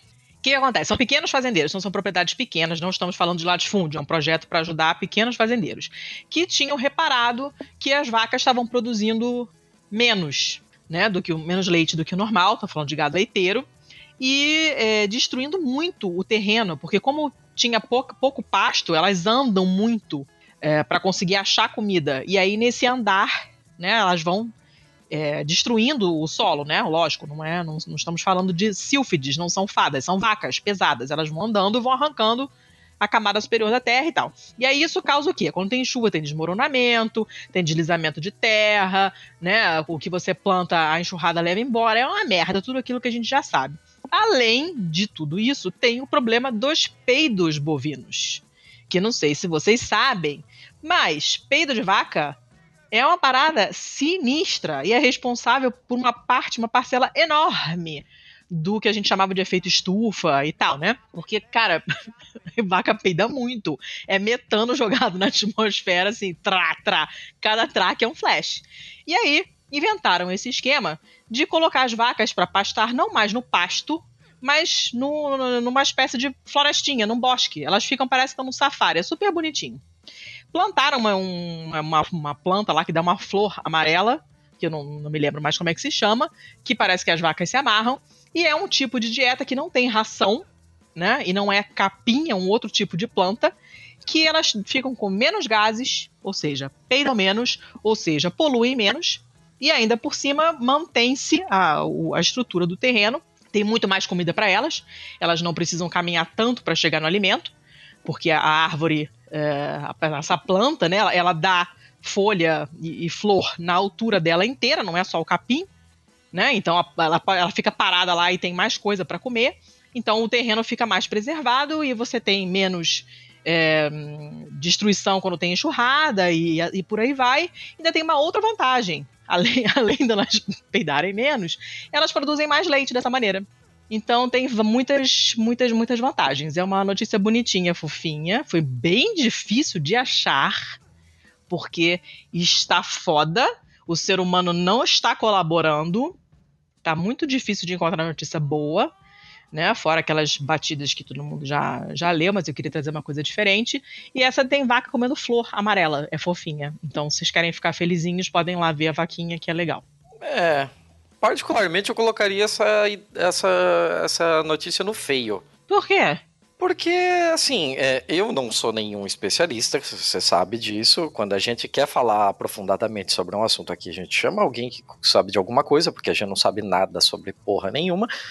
Mas é, a, o grande problema do- da poluição das vaquinhas Hum. não está necessariamente no metano que elas produzem, mas sim na escala de quanto de vaca tem fazendo Sim, é- é metano. uma questão de quantidade mesmo. a É, é uma questão que é de isso. escala mesmo. Sim, e sim. assim, uma- um, um fator que eu acho, eu não tenho dados sobre, eu não vou tirar eles da bunda agora, mas eu acho que a preocupação ambiental com relação à pecuária hoje ainda é muito mais sobre é, a, a questão de consumo de água, tanto dos animais quanto na fabricação da ração Da ração. e é, o problema é consumo mesmo. de terras, né, que vêm sendo desmatadas para virar pasto. Então, assim, eu acho que de todas as coisas que a gente poderia fazer para transformar a curva de degradação ambiental no quesito pecuária, esse talvez seja um dos menores. É, eu acho que os dois ideais, assim, seria primeiro a gente reduzir a cultura da carne para que o consumo da carne seja reduzido por uma, por uma questão gradual de conscientização. E o segundo seria extinção do capitalismo, assim. São, eu, eu- assim, você escolhe qual dos dois você acha mais fácil. Ah, não, eu concordo com você. Óbvio, né? Latifúndio é uma coisa absolutamente insustentável e a gente precisa comer menos carne. Mas, como não vai rolar no futuro próximo, e nesse caso é específico, eles estão falando de gado de leite, nem de corte é, é, e tem uma questão, não é reflorestamento, mas você também não tá mais deixando aquele gramadão lá sem nada, aquela pradaria com porra nenhuma para plantar soja. Não é isso, é você colocar a vaquinha para fazer o safari dela lá na florestinha. E a gente está falando em proprietários pequenos, é gente que vive disso, não é gente que fica tocando gado com um helicóptero, né? É o carinha que tá lá, tendente, com um chapéu de palha, tocando as 18 vaquinhas dele lá.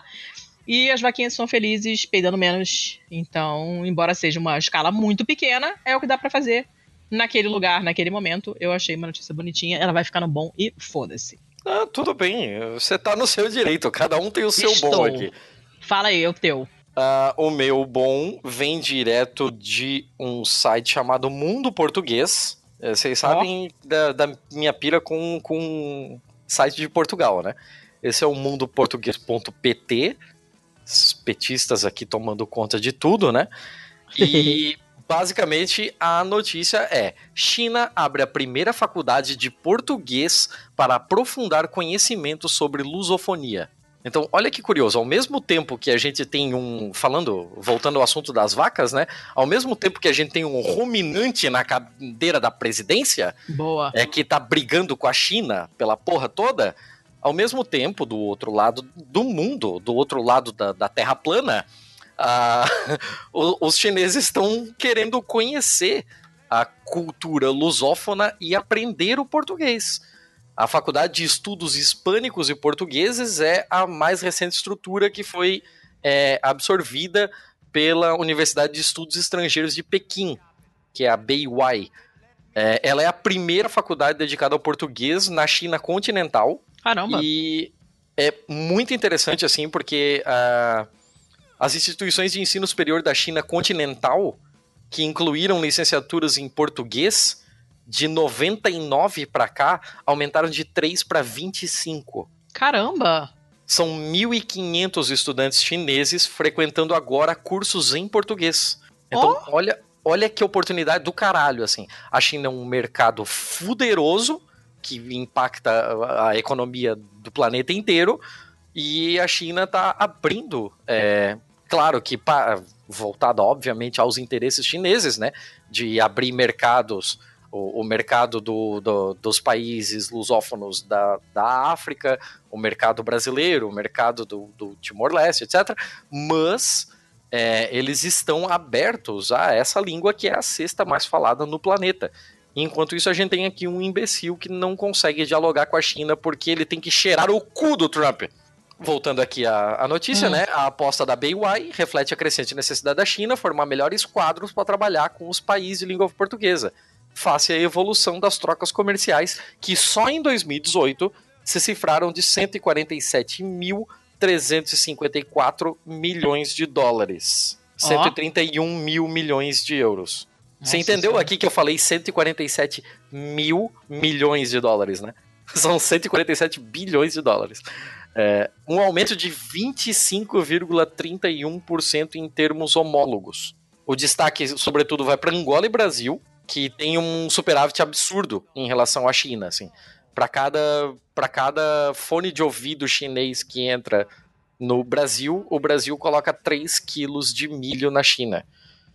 Então você pode imaginar qual é o tamanho do rolê.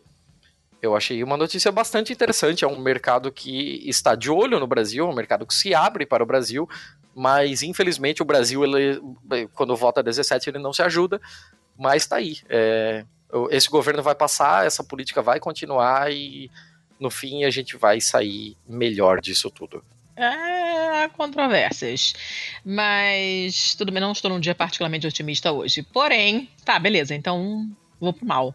Pode ser? Debulha. Ai, essas vocês devem ter visto. Eu coloquei uma notícia do El País, que saiu anteontem, dia 27 de maio.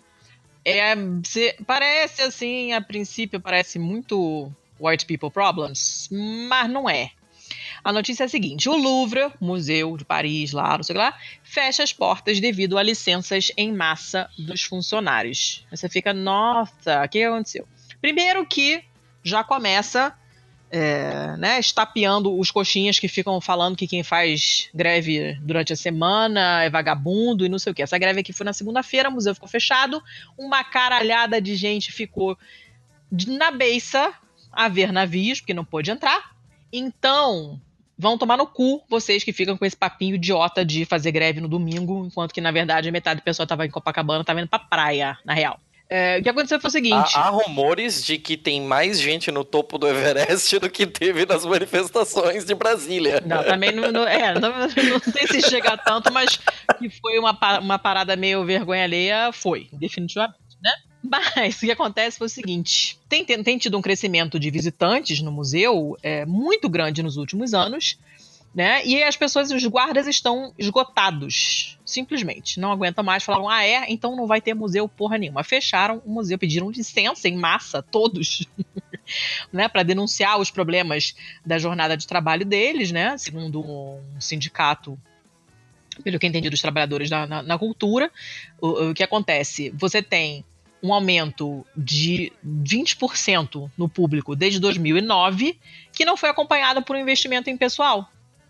Então as pessoas estão tendo que tomar conta de muito mais visitantes. No ano passado, o museu teve um recorde histórico de visitas, foram 10,2 milhões de pessoas. Caralho. É inacreditável, assim. Foi a primeira vez que o museu recebeu mais de 10 milhões por ano, de pessoas por ano. Nunca tinha acontecido isso antes. Foi um crescimento de 25% com relação a 2017. Isso, pra vocês terem uma ideia, é um visitante entrando a cada dois segundos. Um visitante entrando a cada dois segundos. Ó, pra você ter uma ideia, a população da Bolívia é de 11 milhões. Não, é uma coisa ridícula. É, tipo, é quase toda a população da Bolívia. É ridículo, é muita, muita gente mesmo. E é claro que tem partes do, do museu que ficam é, mais cheias, né? Como a parte ali da, da Mona Lisa, né? Que todo mundo sabe, fica um amontoado de gente na frente, você não enxerga porra nenhuma. Tem uma série de obras famosas que as salas ficam lotadas, então as- os guardas têm que ficar atentos, né? Não é aquele museu modorrento que o cara fica lá sentado pensando na morte da bezerra, ele tem que ficar de olho. O negócio é complicado né? E ainda teve o seguinte, teve um fator que agravou, né? Aumentou o número de visitantes, que foi um clipe da Beyoncé com Jay-Z, que eu não vi, mas eu vi a notícia, que foi gravado no Louvre. Esse, esse vídeo foi visto por mais de 150 milhões de pessoas. E aí as pessoas ficam enlouquecidas, eu quero ir no museu onde gravaram o videoclipe.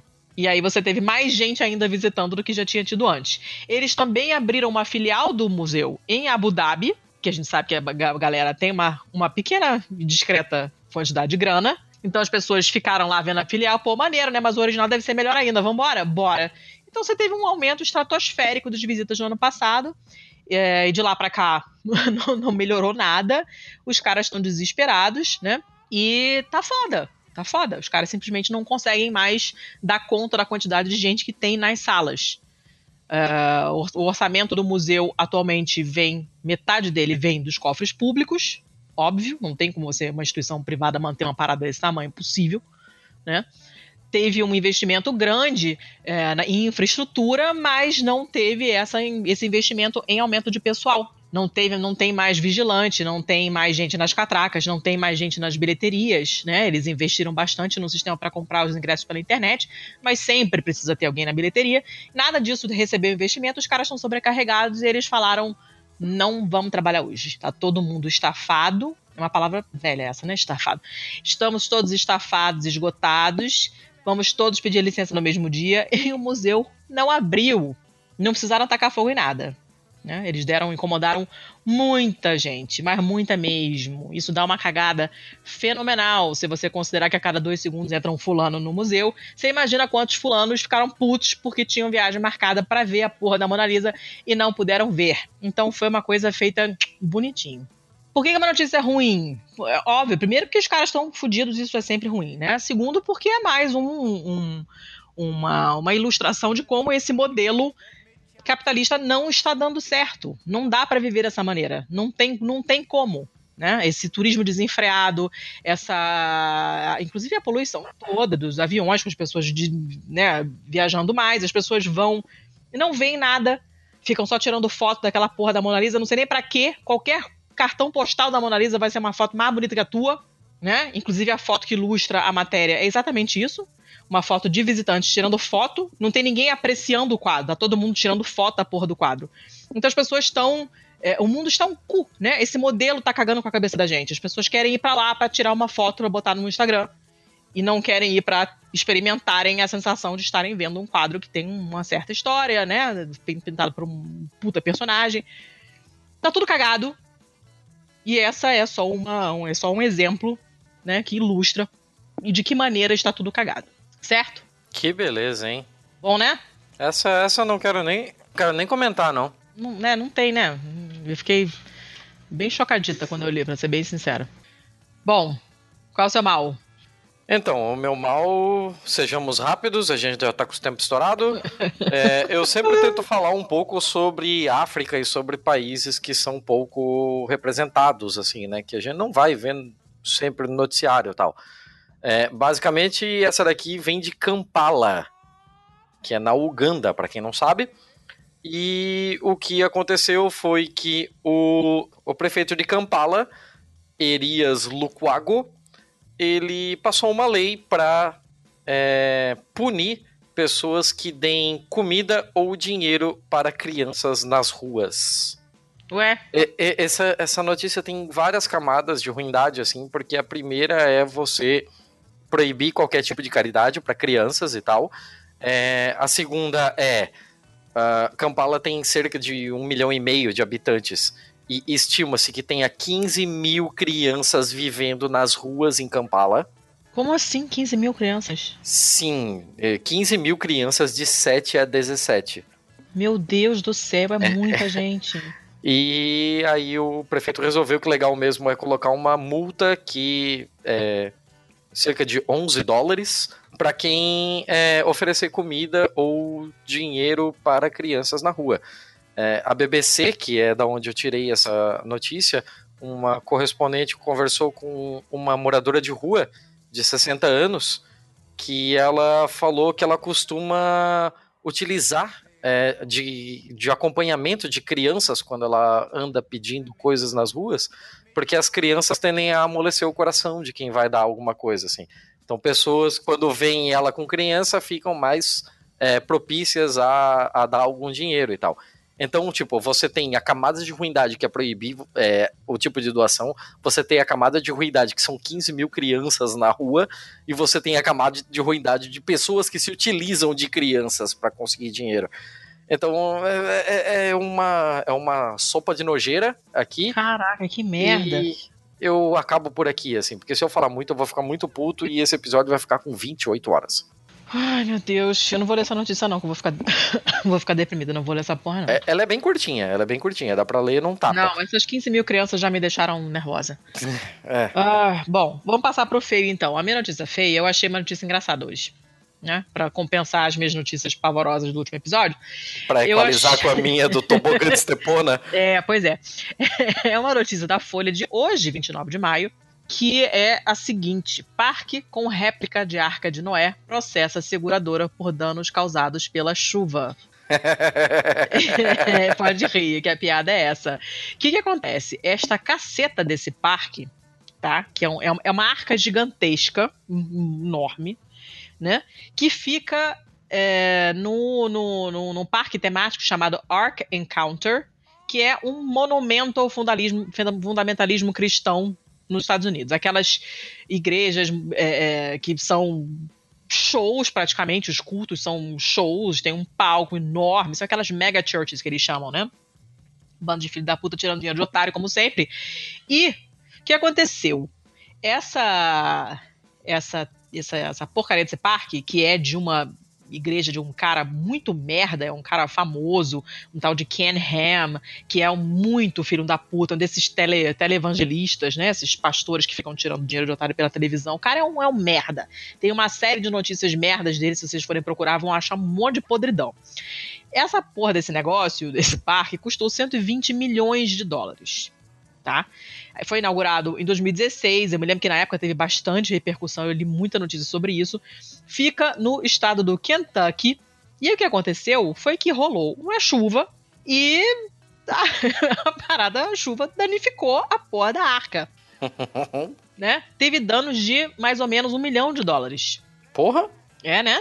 E aí eles vão. é, querem é, entrar com uma ação contra a empresa de seguros e não sei mais o que das quantas, né? Porque a chuva não foi uma coisa torrencial, foi uma chuva ligeiramente superior ao usual. Não teve nada de. Não foi um- nenhum evento catastrófico. Não foi um dilúvio mandado por pelo velho barbudo. Foi chuva. E a parada não resistiu nem a chuva normal. Você imagina se tivesse realmente um dilúvio. Né? E teve estrada que fechou, porque teve deslizamento de terra. Foi uma merda.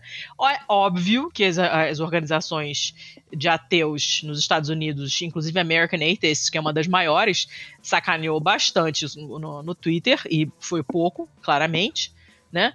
E, enfim, foi um dilúvio.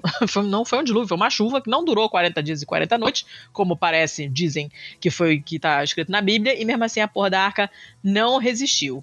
Eu estou achando pouco. Eu- eu posso até imaginar como eles estão justificando isso.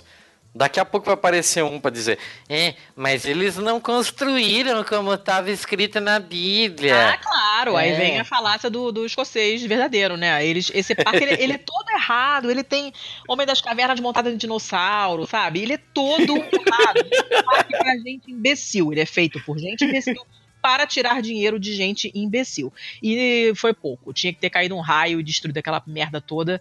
E de repente eles não abriam de novo e o mundo seria um lugar melhor por causa disso. Essa é a minha notícia feia. Algo a comentar? sobre essa Vamos, maravilha? toca o barco, toca o barco que a gente tá estourando todos os tempos. Tá, se bobear vai ser o episódio mais longo ever. É bem possível, é, É. bem possível. Então fala aí logo a tua notícia Ah, feia. Eu tinha várias notícias feias pra colocar, eu Ah, essa semana foi- dividir. Eu inclusive tinha uma muito boa de uma mulher que teve prisão de ventre e quando ela conseguiu ir ao banheiro, ela perdeu 10 anos da memória dela É muito temporariamente. boa essa notícia, fantástica. É, mas eu, eu escolhi uma outra aqui que é pra ficar puto mesmo. É, ela vem do canal Tech e ela foi escrita por Thaís Augusto. Ela é do dia 21 de maio. E basicamente motoristas da Uber poderão vender lanches e bebidas dentro dos carros. Esse é o bom e velho, aliás, nada bom, porém velho, ambulante gourmet. Vai ter O- pipoca, pipoca trufada? não, é, a, a Uber, a Uber, essa empresa de merda, ela fechou uma parceria com a Cargo e o Ipiranga, o posto Ipiranga mesmo. Ah, É, o motorista da Uber vai poder fazer um cadastro lá num negócio qualquer, vai receber uma mini geladeira que liga provavelmente na tomada 12 volts do carro, tal, para ele encaixar no console central do carro. E com isso ele vai poder oferecer algumas coisas pro, pro alguns quitutes pro pro seu passageiro e ele ganha 25% do que ele do que ele vender. Hum. Basicamente, o que teremos é. Deixa eu pegar aqui certinho na matéria. E na caixa estarão produtos como os cookies da Todd, balas Fini e barras de proteínas Whey. Hum, só É. coisas fundamentais importantes. É. Ah, Sim, né? Por que não? Mas, assim, o que mais me fode nesse rolê todo é a impossibilidade das pessoas de verificar como o motorista de Uber é um precarizado.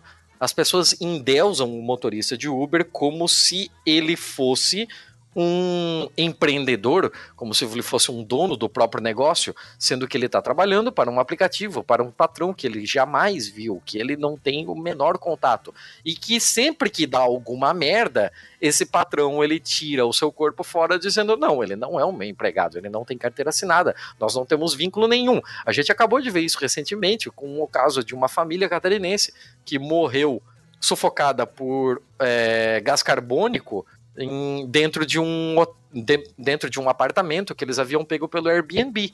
Nossa, e, o Airbnb essa história. e o Airbnb, como empresa legal que é, é, falou que eles vão ganhar uma viagem no caixão inteiramente grátis. Ou seja, o Airbnb vai pagar os custos de traslado dos corpos. Ele E não se só. responsabiliza por porra nenhuma. Então, assim, é, nós ainda vamos fazer um episódio sobre isso. Eu acabei de ler um livro sobre isso. Eu tô muito puto com essa história toda. E, e nossa, eu, eu li isso daqui e só pensei, cara, é, é um ambulante. A diferença é que ele é um ambulante via aplicativo. A diferença é que ele não fica com todo o dinheiro do que ele vende. Ele fica com 25%. E aí você, o trouxa que resolveu que agora é legal pra caralho pegar o Uber e tal, porque, ai, os, os taxistas, os taxistas são muito grossos. Tomar no cu. Assim, ó, o taxista, pelo menos, ele paga a porra da taxa municipal. Coisa que o Uber nunca fez. O Uber nunca arca com responsabilidade nenhuma sobre os problemas que ele traz para as, para as cidades onde ele entra. Toda, toda cidade onde o Uber entra é um caos. Assim, ó, ah, mas eu não tô vendo esse caos e tem Uber aqui em São Paulo, meu. É, cara, assim, a gente passa a, a naturalizar coisas. A gente, não, a gente já naturalizou vários aspectos que o Uber trouxe pra gente. Como, por exemplo, carros andando é, distâncias quilométricas vazios, porque lá na puta que pariu ele vai pegar um carona. Ou, por exemplo, é, a quantidade absurda de carros que estão fazendo é, esse tipo de serviço por aplicativo e que, justamente por conta de tanta demanda de aplicativo, você tem mais carros nas ruas. Então, assim, é, é, um- é uma dinâmica muito maluca, é um problema de engenharia de tráfego muito maluco, é um problema de desenvolver cidades muito louco, que a gente ainda vai ter que sentar umas três horas para falar sobre isso em algum episódio. Então chega, pelo amor de Deus. Mas. Chega, chega, chega, chega, chega, Tá chega, eu tô ficando puto. pauta, Eu tô ficando puto. episódio ganhando gastrite. Calma. Ah, é, tudo que a gente faz todos os dias. É. Mas ok, vamos, chega. Acabou o episódio? Acabou? É isso? Acabou. Vai pra casa. Beleza. Então, muito Beleza. obrigado a quem sobreviveu a mais um episódio. E até a próxima. Sendo que a próxima é semana que vem. Não esqueça, estamos no mês de aniversário. No mês de aniversário somos semanais. Bebam Se água, virem- fique se hidratado. Se virem para arrumar tempo para ouvir essa porra toda. Contribua com o nosso catarse e falou! Tchau.